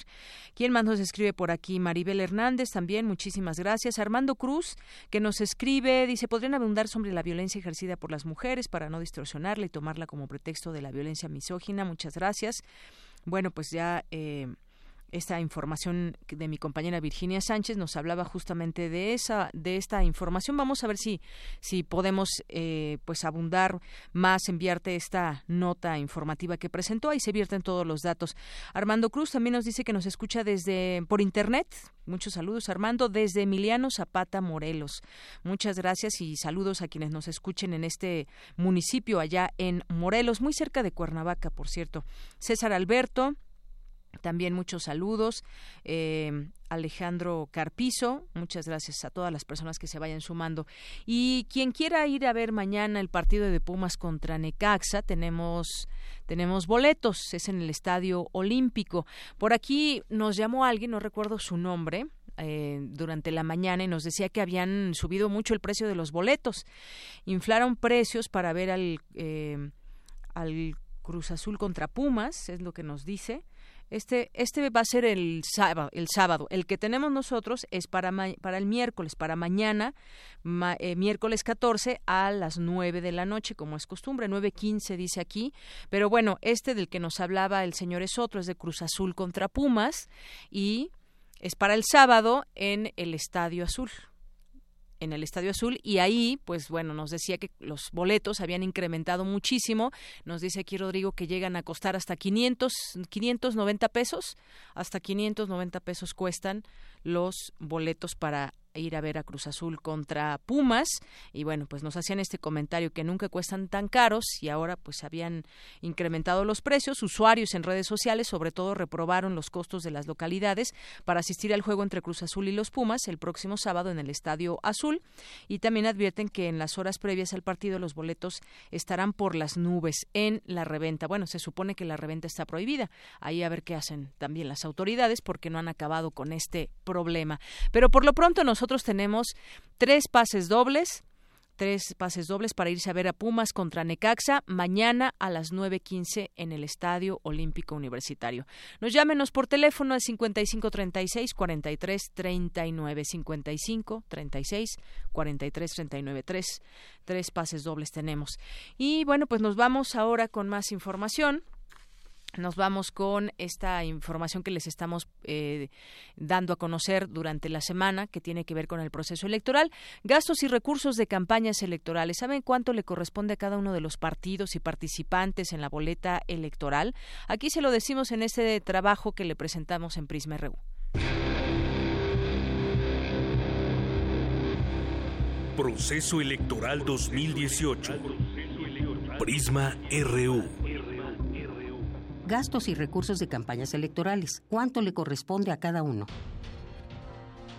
Los comicios federales del 1 de julio, en el que se elegirán presidente, 500 diputados y 128 senadores, tendrán un costo de 28.022.5 millones de pesos. Según lo previsto, el Instituto Nacional Electoral gastará 17.426 millones de pesos de los recursos públicos, de los cuales los partidos políticos recibirán 6.702.9 millones de pesos y el Tribunal Electoral gastará otros 3.893 3.2 millones de pesos. La coalición integrada por el Partido Revolucionario Institucional, PRI, será la que más dinero público reciba para la campaña y gastos ordinarios, con 2.500 millones de pesos, seguida de la Alianza por México al Frente, casi con 2.500 millones de pesos, y la coalición Juntos Haremos Historia, con 1.354 millones de pesos. La campaña para presidente es de 429.63 millones de pesos por candidato. Cada uno de los 300 candidatos a diputados puede gastar 1.43 millones de pesos y cada uno de los senadores de mayoría relativa puede gastar 2.86 millones de pesos y hasta 28.6 millones depende de las reglas de cada entidad federativa. El Instituto Electoral de la Ciudad de México aprobó el tope de gastos de campaña de candidatos a la jefatura de gobierno, mismo que se fijó en hasta 30 millones 259 mil pesos. En sesión ordinaria se resolvió que en cuanto a gastos para candidatos a alguna de las 16 alcaldías, el tope global será de poco más de 20 millones de pesos y variará según la demarcación, de acuerdo con el número de habitantes en cada una de ellas. Esto quiere decir que en Coajimalpa el tope de gasto será de 422 mil pesos, mientras que en Iztapalapa alcanzará los 3 millones 883 mil pesos. Proceso Electoral 2018. Prisma RU. Porque tu opinión es importante, síguenos en nuestras redes sociales, en Facebook como Prisma RU y en Twitter como arroba PrismaRU. Queremos escuchar tu voz. Nuestro teléfono en cabina es 55 36 43 39. Continuamos dos de la tarde con 13 minutos y nos vamos en la vía telefónica con mi compañera Dulce García, que nos tiene información respecto a la conferencia La importancia de la divulgación de la ciencia impartida por la investigadora Julieta Fierro. ¿Qué tal, Dulce? Buenas tardes. Así es, Deyanira, muy buenas tardes a ti y al auditorio de Prisma RU. Al impartir conferencia en la Biblioteca Central de Ciudad Universitaria, la doctora Julieta Fierro, investigadora del Instituto de Astronomía de la UNAM, Habló de la importancia, como lo comentabas en un principio, de la divulgación científica, la cual dijo debe hacerse de forma multidisciplinaria y sin miedo a experimentar. Vamos a escucharla. En primer lugar, porque en algún momento dado, para nuestra desgracia, dejamos la educación formal. Nos recibimos y, oh sorpresa, ya no tomamos clase. Es horroroso dejar de aprender. Y como muchos de nosotros tenemos el vicio de querer aprender, una manera es a través de la divulgación del conocimiento, porque podemos aprender de muchísimas cosas eh, conforme va avanzando nuestra vida y cambian nuestros intereses. Y por eso la divulgación es importante, porque es la educación para la vida. Deyanira, ante un público en su mayoría integrado por jóvenes, Julieta Fierro dijo que una parte importante para llevar a cabo la divulgación científica es la búsqueda de fondos, así que brindó algunas recomendaciones de dónde y cómo conseguir esos fondos. Así lo dijo. Hay que saber llenar las solicitudes. Los que dan dinero, pues mucha gente les pide y hay que saber decir de manera sintética lo que uno quiere. Cada donador de fondos le dedica como 20 segundos a cada propuesta. Así que si viene así un fajo de que ni lo ven, ¿no? Y además hay que saber hablarle al corazón del donador, porque hay tantas causas nobles en el mundo, tantas, tantos sitios con pobreza, con enfermedades, que uno dice, ay, yo quiero dinero para Saturno, pues dicen, ¿qué le pasa, no? O sea, hay que aprender a tener la llave para abrirle el corazón a las personas. Deyanira Auditorio de Prisma RU, por último les comento que la académica de la UNAM dijo que para hacer divulgación científica es muy importante primero entender los temas uno mismo para así saber cómo darlos a entender a todo tipo de público. Este es el reporte de Yanira. Muy buenas tardes. Gracias, Dulce. Muchas gracias por esta información. De acuerdo con la con la doctora Julieta Fierro, nos recibimos y ya no tomamos clase. Las clases nunca debemos de dejar de tomarlas de lo que sea para aprender nuevas cosas. Muchas gracias, Dulce. Gracias a ti. Buenas tardes. Buenas tardes. Y continuamos, continuamos ahora con Cindy Pérez Ramírez. Investigan en la UNAM aplicación de ultrasonido para prevenir partos prematuros. Adelante, Cindy. Así es, Deyanira. En México se calcula que anualmente se presentan 170 mil casos de nacimientos prematuros que, si no son atendidos de forma adecuada, pueden presentar alguna discapacidad relacionada con el aprendizaje visual y auditivo. Ante este panorama, Iván Rosado, del Laboratorio de Ultrasonido Médico del Instituto de Física de la UNAM, desarrolla técnicas de imagen cuantitativa con ultrasonido para obtener información que ayude a los radiólogos a reducir la subjetividad en la interpretación visual de una imagen médica. Ahí se realizan líneas de investigación encaminadas a la detección de condiciones que generan un parto prematuro espontáneo y al diagnóstico de lesiones de mama benignas y malignas. El equipo médico produce un estímulo y ese estímulo interacciona con alguna propiedad física del tejido que nos ofrece eh, un contraste entre tejido sano y tejido enfermo y a través de detectar esas diferencias en respuestas de ambos tipos de tejido, del sano y del enfermo, por ejemplo en una mamografía que una lesión se ve más blanca que el tejido circundante, eh, nosotros cuantificamos qué diferencia en propiedad física hay que hace que la lesión se vea más blanca que el tejido circundante. Hasta hoy, para evaluar cambios, los médicos palpan el cervix vía vaginal y comparan su dureza con la suavidad de la mejilla y con el cartílago de la nariz. Con el ultrasonido se podría detectar la tasa de cambios en la estructura del colágeno, ver si el cervix cambia muy rápido y si representa un riesgo de parto anticipado. Hasta aquí mi reporte. Muy buenas tardes. Gracias, Cindy. Muy buenas tardes. Porque tu opinión es importante, síguenos en nuestras redes sociales, en Facebook como Prisma RU y en Twitter como arroba PrismaRU. Queremos escuchar tu voz. Nuestro teléfono en cabina es 55 36 43 39. Continuamos, son las 2 de la tarde con 18 minutos. Les habíamos adelantado hoy, platicaríamos de eh, pues los niños sicarios o este perfil de los menores de edad que desafortunadamente por alguna razón llegan a ser parte de las filas del de, crimen organizado en este país. Vamos a platicar del tema con la doctora María del Carmen Montenegro Núñez. Ella es académica de la Facultad de Psicología de la UNAM.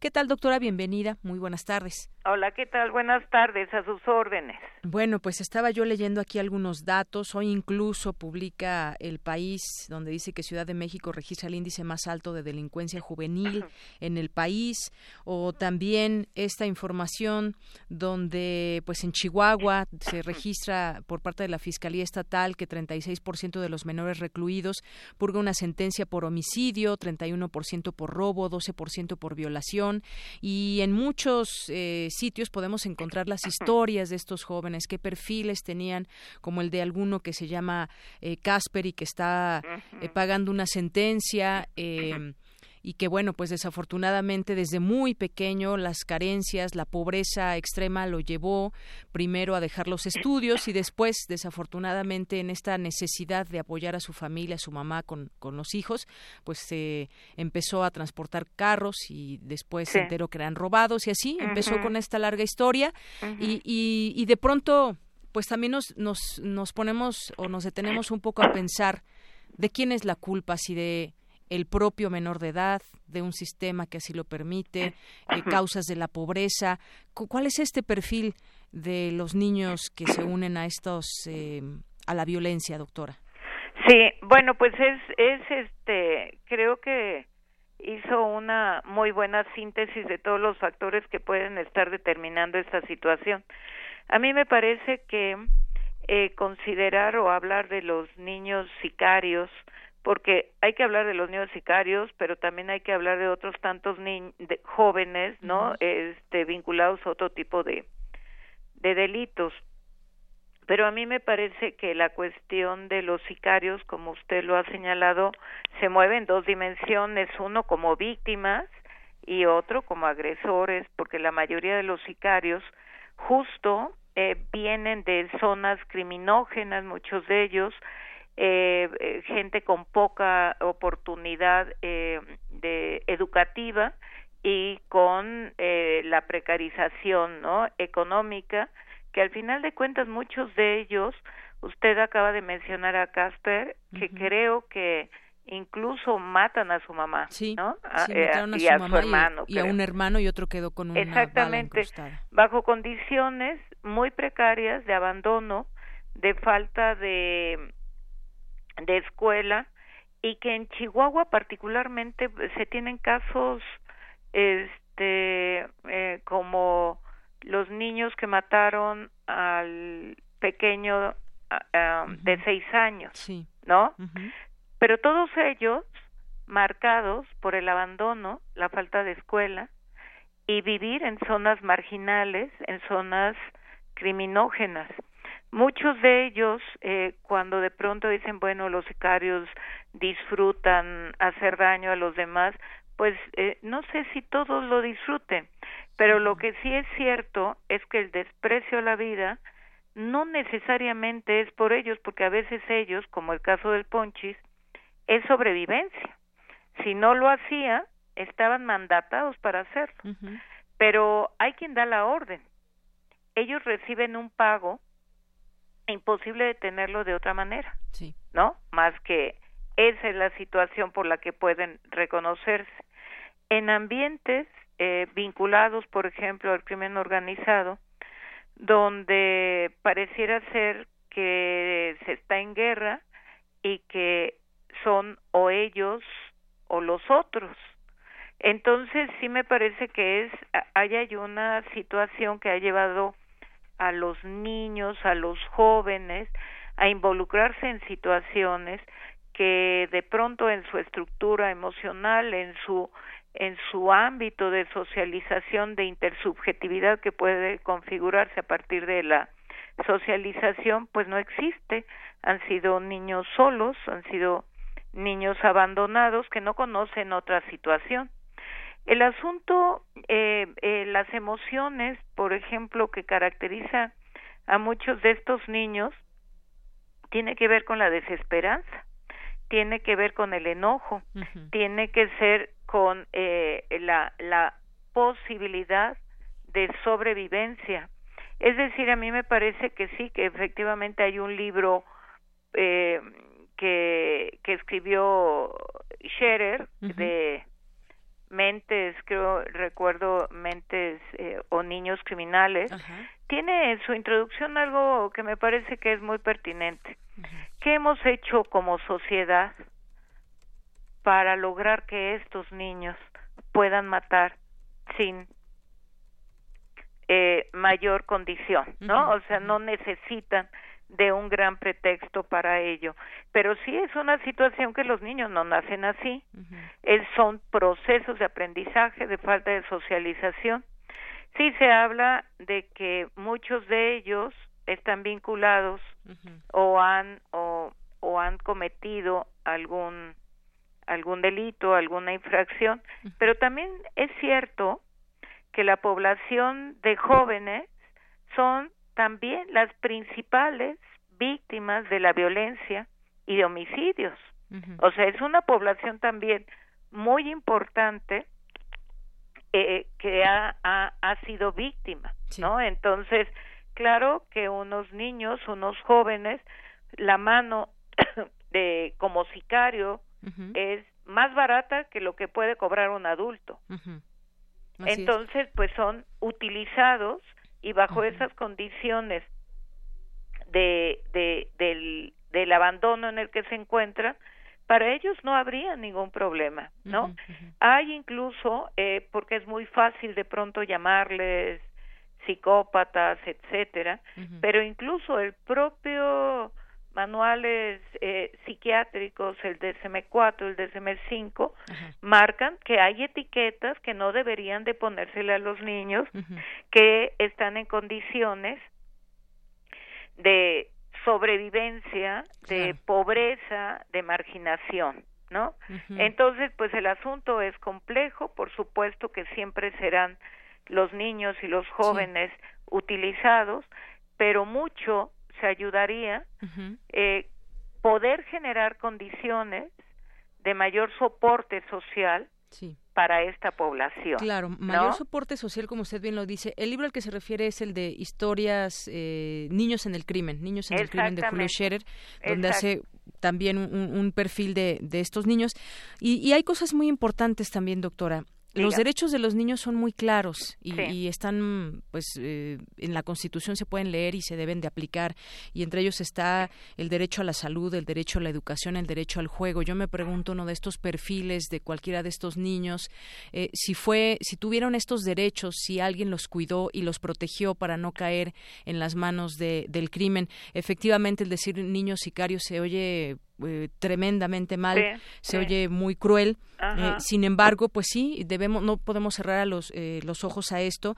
Usted decía es un tema muy complejo y sí es complejo también porque pues no se ha atendido el problema de pobreza y la pobreza genera muchos problemas y entre ellos es este. Y, no quiero exculpar a, a, ninguno de estos niños que tienen también una quizás no, no sé si decirlo responsabilidad cuando son menores de edad y me estoy refiriendo a 11, 12 años, ¿qué tanta culpa tienen de, de estar ahora en la cárcel y de estar, eh, pues además destruyendo su vida porque sabemos que de pronto las cárceles no funcionan de la mejor manera y entonces cuando están en una edad que deberían estar estudiando, pues quizás están aprendiendo otras cosas en la cárcel, desafortunadamente. Sí, este, bueno, esa, esa es otra dimensión este ellos son responsables no hay una responsabilidad en ellos porque ellos son sujetos de derecho.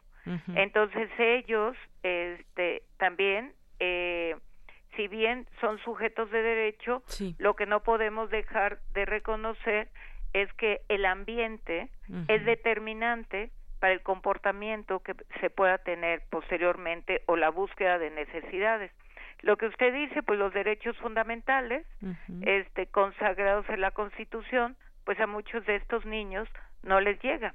El caso de Ponchis fue eh, un caso también muy peculiar, donde eh, lo tomo por las dos las dos vertientes. Uno es él eh, a los cinco años ya estaba en calidad de calle, ¿no? Abandonado. Este empieza con robos menores y luego lo recluta, ¿no? Porque también estaba ahí la hermana. Lo meten, fue un nivel de estigmatización monumental, donde era mucho mejor atribuirle a él una, eh, pues una, una grandilocuencia, esas notas amarillistas de que parecía eh, llegaron helicópteros, este, eh, por él, ¿no? Lo, lo toman y lo meten a, a la comunidad para adolescentes. Tres años que en alguna ocasión que me preguntaban y decían, ¿y, y no le parece que es muy poco tiempo para que pague males tan grandes? Yo le decía, pues depende de, de que se entienda por mucho poco. si, si verdaderamente va a haber un tratamiento y una condición de reinserción social de generar condiciones de trabajo, de movilidad, etcétera, pues a lo mejor pudiera ser poco, pero a lo mejor es mucho si no se hace nada y se generan procesos de aprendizaje dentro de ese mismo escenario, ¿no? Que yo creo que hay mucho por hacer. Se han cambiado este las leyes en favor de los de los jóvenes, ¿no? Pero eh, me parece o no estoy muy clara que se estén instrumentando como debe ser. Es decir, un joven que esté pagando a algún alguna conducta este que haya cometido ya sea de matar o, o, o violar o lo que sea sí. este requiere de todo un, un proceso de, de cómo se reinserta pues socialmente. Pero si no se va a hacer nada estos jóvenes no son pacientes y a veces se les trata como pacientes en una cura terapéutica. A mí me parece que no es eh, un asunto de cómo recuperamos eh, eh, su estructura moral, ¿no? Porque la construcción o el escenario donde se desarrolló tampoco se lo permitía. vemos familias permeadas en la delincuencia, es decir, familias completas que participan en secuestros, familias que el padre también es eh, puede funcionar como sicario, el hijo también. Es decir, me parece que se ha permeado por esta violencia generalizada y no obstante que hoy más que nunca hay una perspectiva eh, eh, hacia la niñez y hacia la adolescencia con los derechos muy bien establecidos, me parece que todavía no hay un una forma de que lleguen a operar eh, realmente eh, en ese camino de reinsertarlos como de prevenir el delito, ¿no? Muy bien. Sí. Pues sí, sí, son muchos elementos los que se podrían aquí discutir. Es un tema que queda, pues, de alguna manera incompleto. Podríamos seguirlo platicando, doctora, porque, pues sí, cada caso, así como hay miles de, niños con este perfil, pues cada caso es diferente y podríamos seguir aquí platicando. Pero por lo pronto, pues muchas gracias por esto que, que nos comenta y a tomarse en cuenta también, porque hay mucho trabajo que hacer en muchos lugares de, de nuestro país, en zonas. Se hablaba de Chihuahua, pero hay otros lugares también donde los menores de edad pues tienen esta influencia desafortunadamente. Doctora, pues y yo creo, yo nada más quisiera, eh, yo le agradezco mucho y me gustó mucho la entrevista que me está haciendo porque también hay una postura de usted en favor de los derechos de los niños y me parece que algo que hay que cuidar mucho son esos procesos de criminalización en contra de ellos, ¿no? Claro por supuesto. Pues doctora, muchísimas gracias y seguiremos platicando. Quedo a sus órdenes. En otro momento. Gracias. Hasta luego. Buenas tardes. Gracias a la doctora María del Carmen Montenegro Núñez, académica de la Facultad de Psicología. Prisma RU. Relatamos al mundo.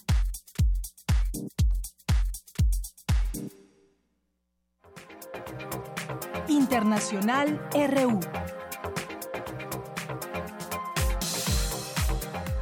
El presidente de Estados Unidos, Donald Trump, visitó este martes en San Diego, California, los ocho prototipos del muro que planea construir en la frontera con México. Durante el viaje, Trump reconoció que mantenía importantes diferencias de opinión con el ex secretario de Estado, Rex Tillerson, recién destituido. Rex y yo hemos estado hablando durante mucho tiempo de esto. De hecho, nos llevamos bastante bien, pero no estamos de acuerdo en algunas cosas. El acuerdo con Irán, por ejemplo, yo creo que es terrible, pero él pensaba que estaba bien. Yo quería romperlo o hacer algo. Sentíamos diferente, no pensábamos igual. Con Mike Pompeo es distinto, pues tenemos una forma de pensar muy parecida. Creo que va a salir muy bien el gobierno de Estados Unidos advirtió que actuará y empleará la fuerza en Guta Oriental si la comunidad internacional no responde. Esto después de constatar que el ejército sirio, apoyado por fuerzas rusas, ha ignorado el alto total del fuego. Habla la embajadora estadounidense ante el Consejo de Seguridad de la ONU, Nikki Haley. Estados Unidos está preparado para actuar si tiene que hacerlo. No es la vía que preferimos, pero es un camino que hemos demostrado que podemos tomar. Estamos preparados para tomarlo otra vez. En tanto, el Estado Mayor de la Defensa de Turquía anunció que las fuerzas turcas y grupos armados sirios aliados de Ankara sitiaron este martes algunos barrios estratégicos de la ciudad siria de Afrin en el noreste.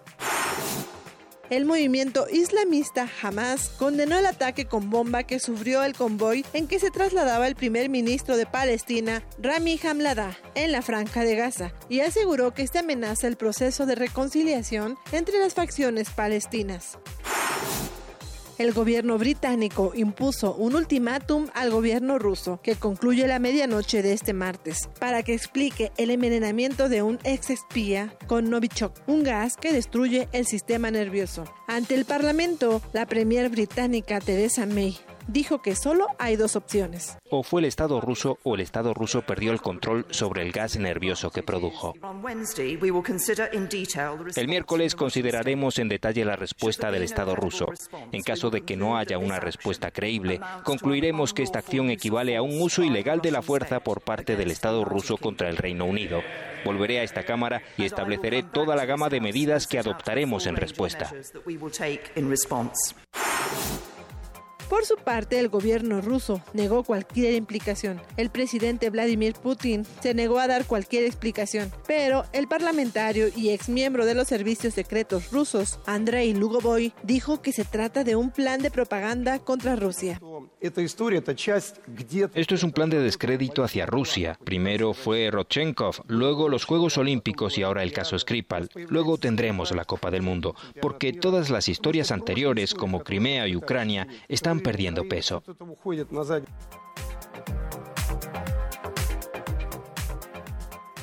Porque tu opinión es importante, síguenos en nuestras redes sociales, en Facebook como Prisma RU y en Twitter como arroba PrismaRU. Relatamos al mundo. Relatamos al mundo. Y ya estamos aquí muy contentos de tener aquí en nuestra cabina de Radio UNAM al maestro Bernardo Barranco, que coordina el libro, en esta ocasión, El infierno electoral. Prólogo eh, es de Lorenzo Meyer, El fraude del Estado de México y las próximas elecciones de 2018. Bienvenido, maestro. Gracias por estar aquí. ¿Qué tal? Muy buenas tardes. Gracias por estar aquí, maestro Bernardo Barranco Villafán, sociólogo especialista en temas de religiones y escritor. Y ahora pues nos lleva a conocer un pues desde lo que pasó en las elecciones de 2017 en el Estado de México, este infierno electoral, muchos hablaban en su momento es que fue un fraude que no haya ganado Morena porque era bueno, pues el adversario principal de del PRI, pero pues también muchos cuestionaban, bueno, ahí están los resultados y no hay nada que hacer y, y así se queda. Pero entrando a conocer todo lo que pasó en esas elecciones, nos damos cuenta por qué es un fraude y cómo es que opera el PRI. Eh, en, en, el Estado de México. Un poco que nos introduzca, maestro, a, esta, a este libro. Sí, eh, eh, primero, una primera característica que tiene este libro es que está hecho por consejeros electorales. O sea, no son analistas, no son periodistas, sino es gente que desde adentro, en los últimos 20 años, han tenido en diferentes momentos roles en, el trabajo del consejero ciudadano, tanto en el INE, IFE, como en el YEM, que es el OPLE local, es decir, el órgano local. Eh, de tal suerte que tiene mucha autoridad, la mayoría son ciudadanos sólidos, unos trabajan como directores en Banamex, eh, en el caso de Vanessa que habla sobre la utilización de los programas electorales. Eh, hay una autora que está en funciones, todavía está en funciones, eh, Karina eh, Vaquera y habla lo difícil que es entrar al Instituto Electoral y realmente pone en cuestión la, ciudadanía al interior del instituto, más bien lo contrario, eh, hay una especie de casta electoral que se ha apoderado de los institutos y esta casta electoral ha desciudadanizado, porque solamente entran gentes que tienen mucho conocimiento técnico de los tribunales o del propio instituto. Hay que ver eh, de dónde vienen los consejeros actuales de línea y todos vienen de adentro, han sido asesores, han trabajado en, temas de capacitación, han sido directores, etcétera, etcétera. Entonces hay una especie como de, de, captura, no solamente es política, sino también. Y eh, hay, una, hay un, también un, un artículo breve, pero muy sustancial, por eh, parte de, de, Nieto, que fue el ex, eh, ex fiscal Santiago Nieto, Santiago Nieto que fue fiscal de para delitos electorales, en donde habla de la elección de los nunca. De los nunca, exactamente. Dice, nunca vi un instituto que haya, algo como... como lo que pasó en el Estado de México, ¿no? Y él, digo, de primera mano tiene ahí una serie de expedientes que están durmiendo el sueño de los justos, porque no se ha avanzado en esos expedientes. De tal suerte que el primer apunte sería, es un libro hecho por persona, personas que vivimos desde adentro los procesos electorales, que no nos cuentan, los tenemos ahí, lo hemos padecido. Claro, y, en el prólogo que hace Lorenzo Meyer, y voy a, retomar estas palabras con las que empieza, porque dice, venceréis porque tenéis sobrada fuerza bruta, pero no convenceréis porque para convencer hay que persuadir. Y bueno, pues aquí un razonamiento que nos lleva también de la mano a conocer esas prácticas que se dieron en esa elección de 2017 en el Estado de México. Yo les pregunto a ustedes que nos están escuchando, ¿sabían cómo llegó a las zonas más pobres este partido? En algunos momentos ofreciendo estas tarjetas y todo lo que sabemos que, que de pronto han ofrecido, no solamente en esta elección, sino en otras, o estas llamadas, esas estrategias que hubo también para infundir miedo y terror entre quienes ellos pensaban que iban a votar por Morena. Es decir, son prácticas que vienen aquí descritas de manera muy puntual y que nos dan eh, ese panorama de cómo se gestó esta elección, podríamos decir, una gestión donde también, eh, un proceso donde también el gobierno federal tuvo mucho que ver, el gobierno estatal, por supuesto, estaba ahí Rubiel Ávila y bueno cómo cómo llegaron hasta todos los lugares pero también eh, de tradición cuántos cuántos años lleva el PRI en este en el Estado de México pues toda la vida. 90 años. nada más. Ya, no es un grupo de poder el grupo Atlacomulco es una dinastía es una dinastía imagínate eh, Alfredo del Mazo es la la generación 3 eh, de gobernador. Si viviéramos en una monarquía, sería Alfredo del Mazo III, ¿no?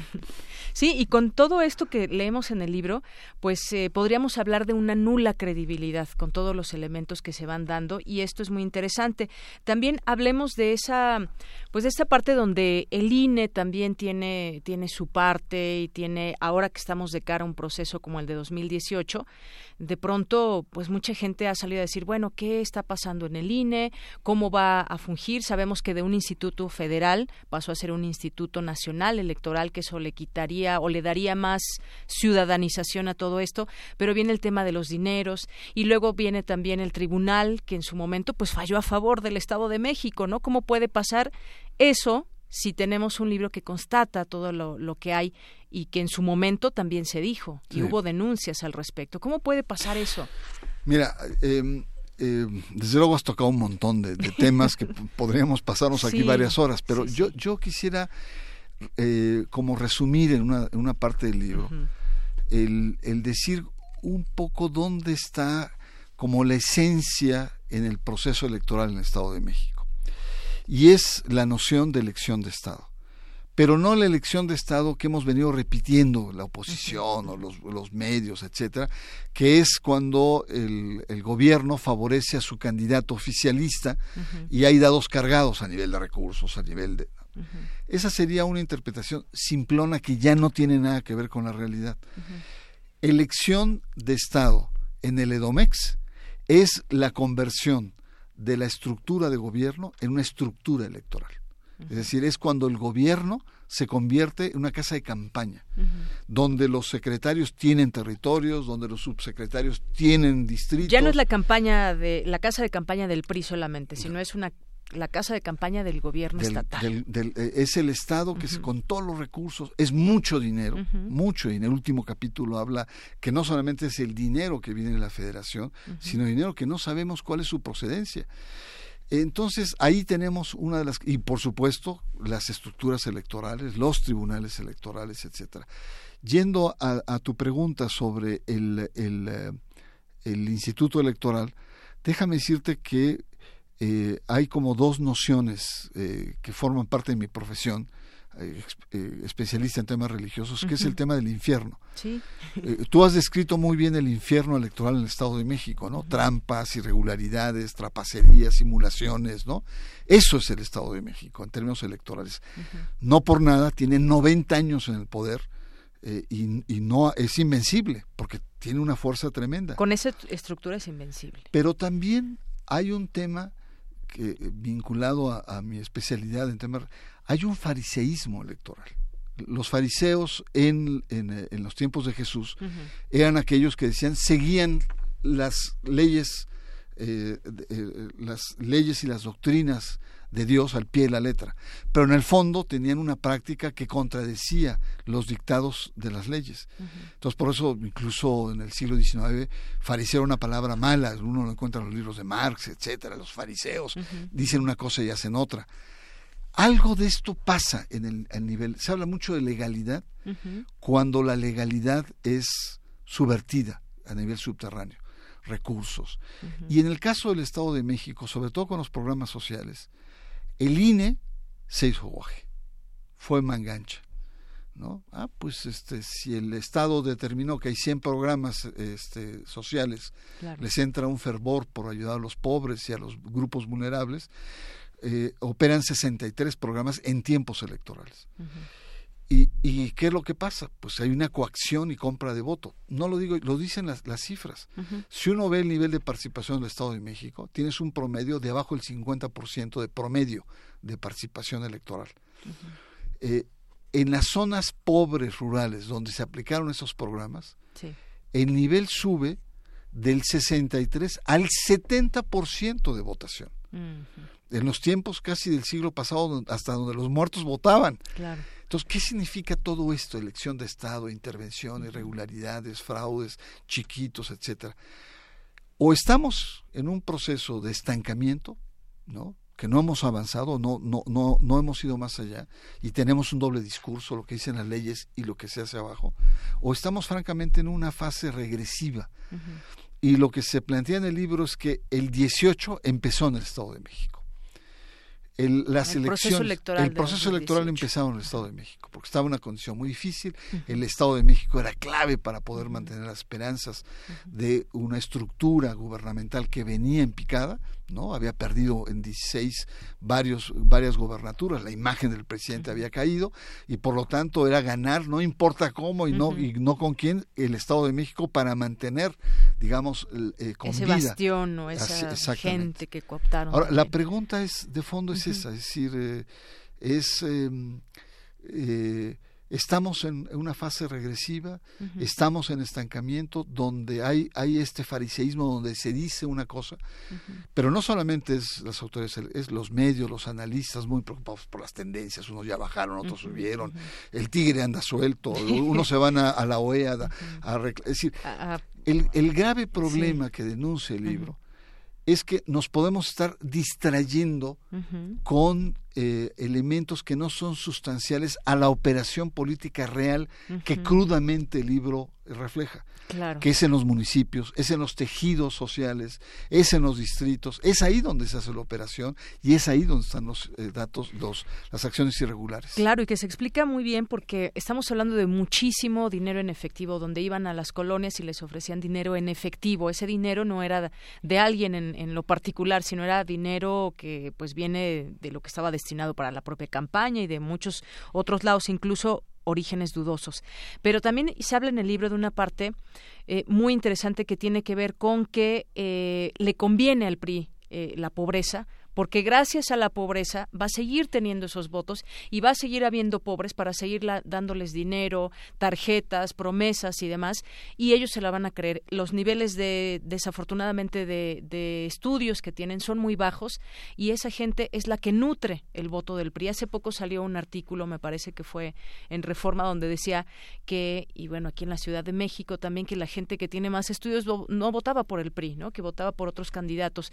Y esto parece ser y además haciendo un pequeño análisis, noventa y cuántos años en el Estado de México el PRI. Más de 90 años. Más de 90 años y vemos estas, estos índices de pobreza, estos índices de violencia en algunos lugares y uno se pregunta, pues, ¿cómo es que votan por el PRI? Pero es, esta es la estructura de la cual gozan. Mira, es uno de los aspectos más cuestionables del proceso electoral porque no solamente hay irregularidad en la, parte legal, no solamente hay eh, deslealtad en términos políticos, sino hay una dimensión ética que tenemos que reprochar y es la explotación del pobre, la explotación electoral del pobre. Indignante. Indignante, que no debemos permitir en siglo XXI aprovecharnos de la vulnerabilidad y efectivamente es una paradoja. Entre más pobres haya, probablemente eh, estos mecanismos puedan ser muy eficientes pero lamentablemente ni las autoridades o a veces los medios no entran o los analistas están muy preocupados por si va a haber debates, si Andrés Manuel le va a entrar o no, etcétera, y se dejan de lado estos aspectos que en donde realmente se está jugando el proceso electoral. Por eso es muy importante la, la, la, investigación, eh, el periodismo de investigación, que vaya a los lugares, que, que, recabe datos, que se empape bien de cómo están. Y ese es el llamado del libro. Gente que, que hemos vivido y hemos padecido los procesos electorales.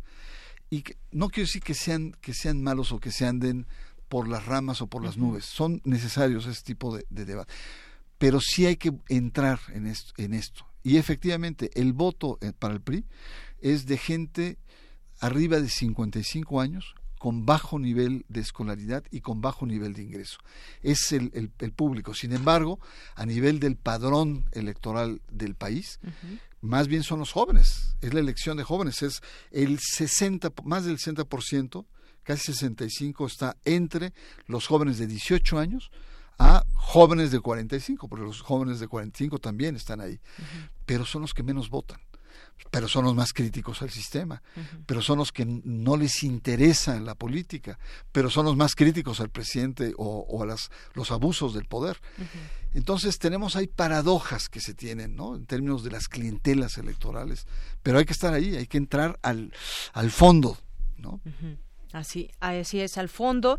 Y esto pues nos da una idea de todo lo que ha sido esta o lo que fue esta elección y cómo qué podría pasar también para 2018 porque estamos muy a la expectativa. Sí, ahorita está toda esta alaraca por los debates y sí, lo que usted decía en este momento, pero pero eso no es el tema de fondo, lo que estaríamos ante quizás ante espectáculos y shows de estarse descalificando, pero realmente qué es lo que queremos saber y conocer de esta elección porque seguramente ya están operando los distintos partidos, no solamente el PRI, de cómo hacerse de votos, porque bueno, si vemos las cifras del PRI, que es el partido que está ahora en el poder, pues no les ha ido muy bien con este aspirante a la, a la presidencia de la República y, y nos esperamos, esto es solamente un Estado, a nivel país hemos visto muchas cosas. Felizmente México no es el Estado de México. Felizmente. ¿no? Felizmente, ¿no? Es decir, pero no debemos olvidar que el mismo grupo que operó en el Estado de México es el que está operando a nivel federal. O sea, hay rasgos que van a estar. No es igual los niveles de recursos, en fin, otros aspectos, pero, pero hay ciertos datos preocupantes que están ahí. Por ejemplo, el uso de la PGR contra uno de los candidatos. Ha sido un uso mediático. No ha presentado pruebas contundentes en donde si realmente Anaya cometió eh, peculado, pues que lo pague como cualquier, como cualquier ciudadano, pero no hay, pero hay un desgaste permanente mediático. Dos, eh, que lo mismo pasó con Josefina Vázquez Mota, con ese asunto de los dineros y los migrantes, la familia. Y después dijeron de tres meses, no, la familia no, no, pero le afectó en el momento. Pero por supuesto. Que era el proceso electoral. El segundo elemento es una declaración, Eduardo Sánchez creo que se llama, vocero de presidencia, Eduardo Sánchez. que dijo, eh, eh, los programas sociales siguen, ¿eh? No vamos a suspenderlos porque la pobreza es muy... Le entran esas ansias de ayudar a los pobres, ¿no? De las vulnerabilidades.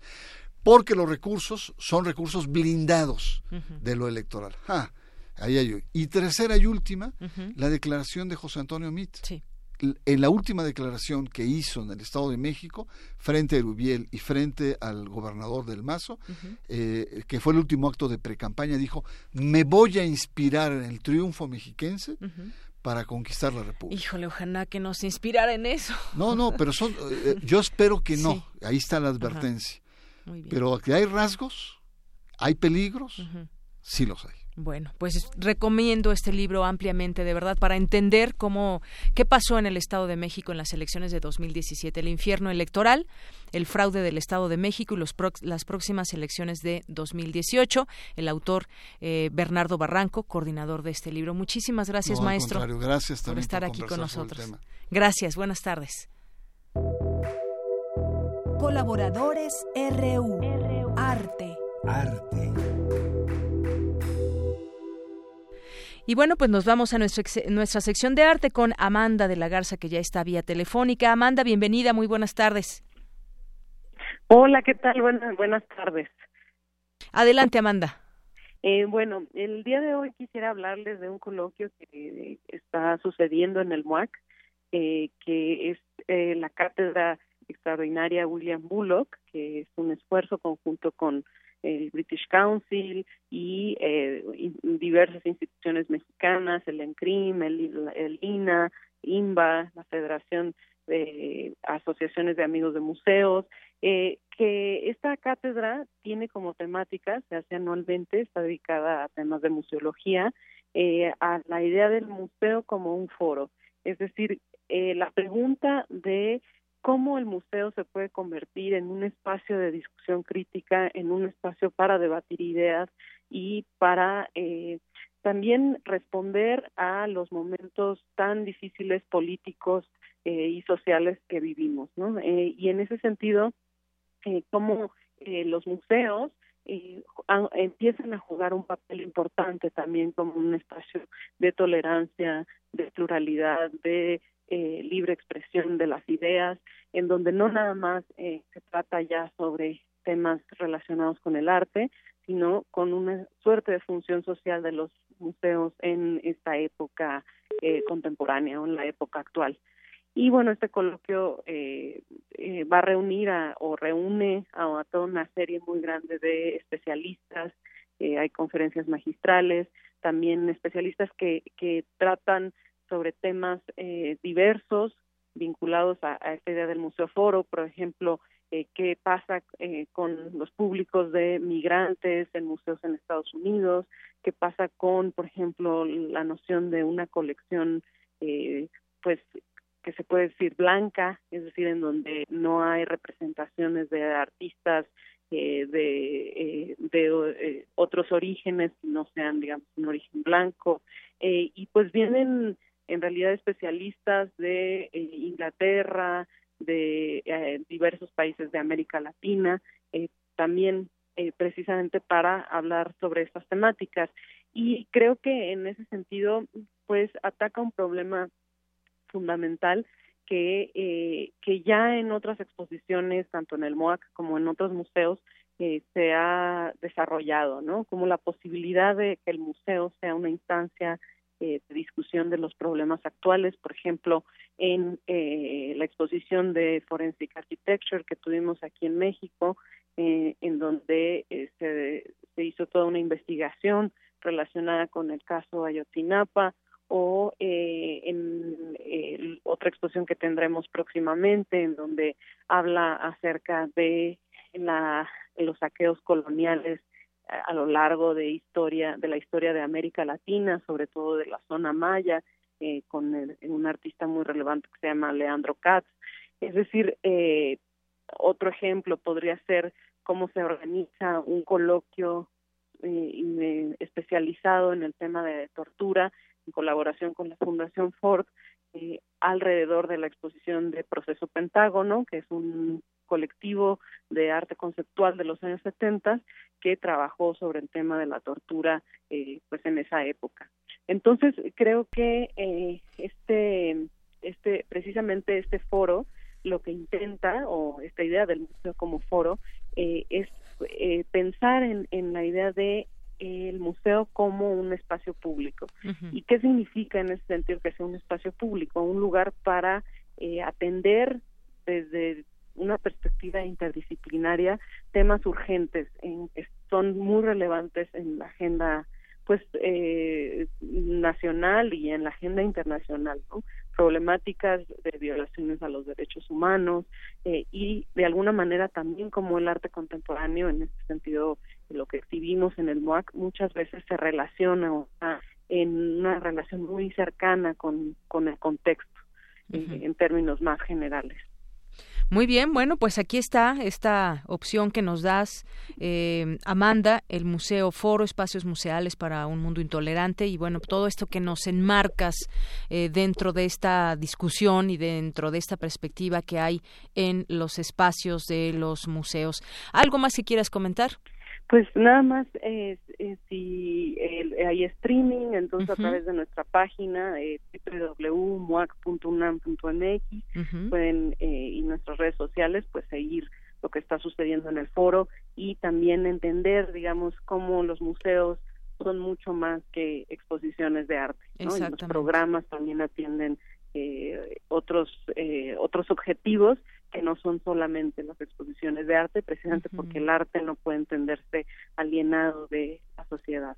Claro, estos espacios sin duda importantes y sin duda que generan muchas, muchas cosas, estos lugares o que hay detrás de una exposición, por ejemplo, también. Muchas gracias, Amanda. Muchas gracias. Buenas tardes y nos escuchamos el siguiente martes. Y ya con esto nos despedimos. Gracias por su atención. Soy Deyanira Morán. A nombre de todo este equipo, que tenga buena tarde, buen provecho y hasta mañana.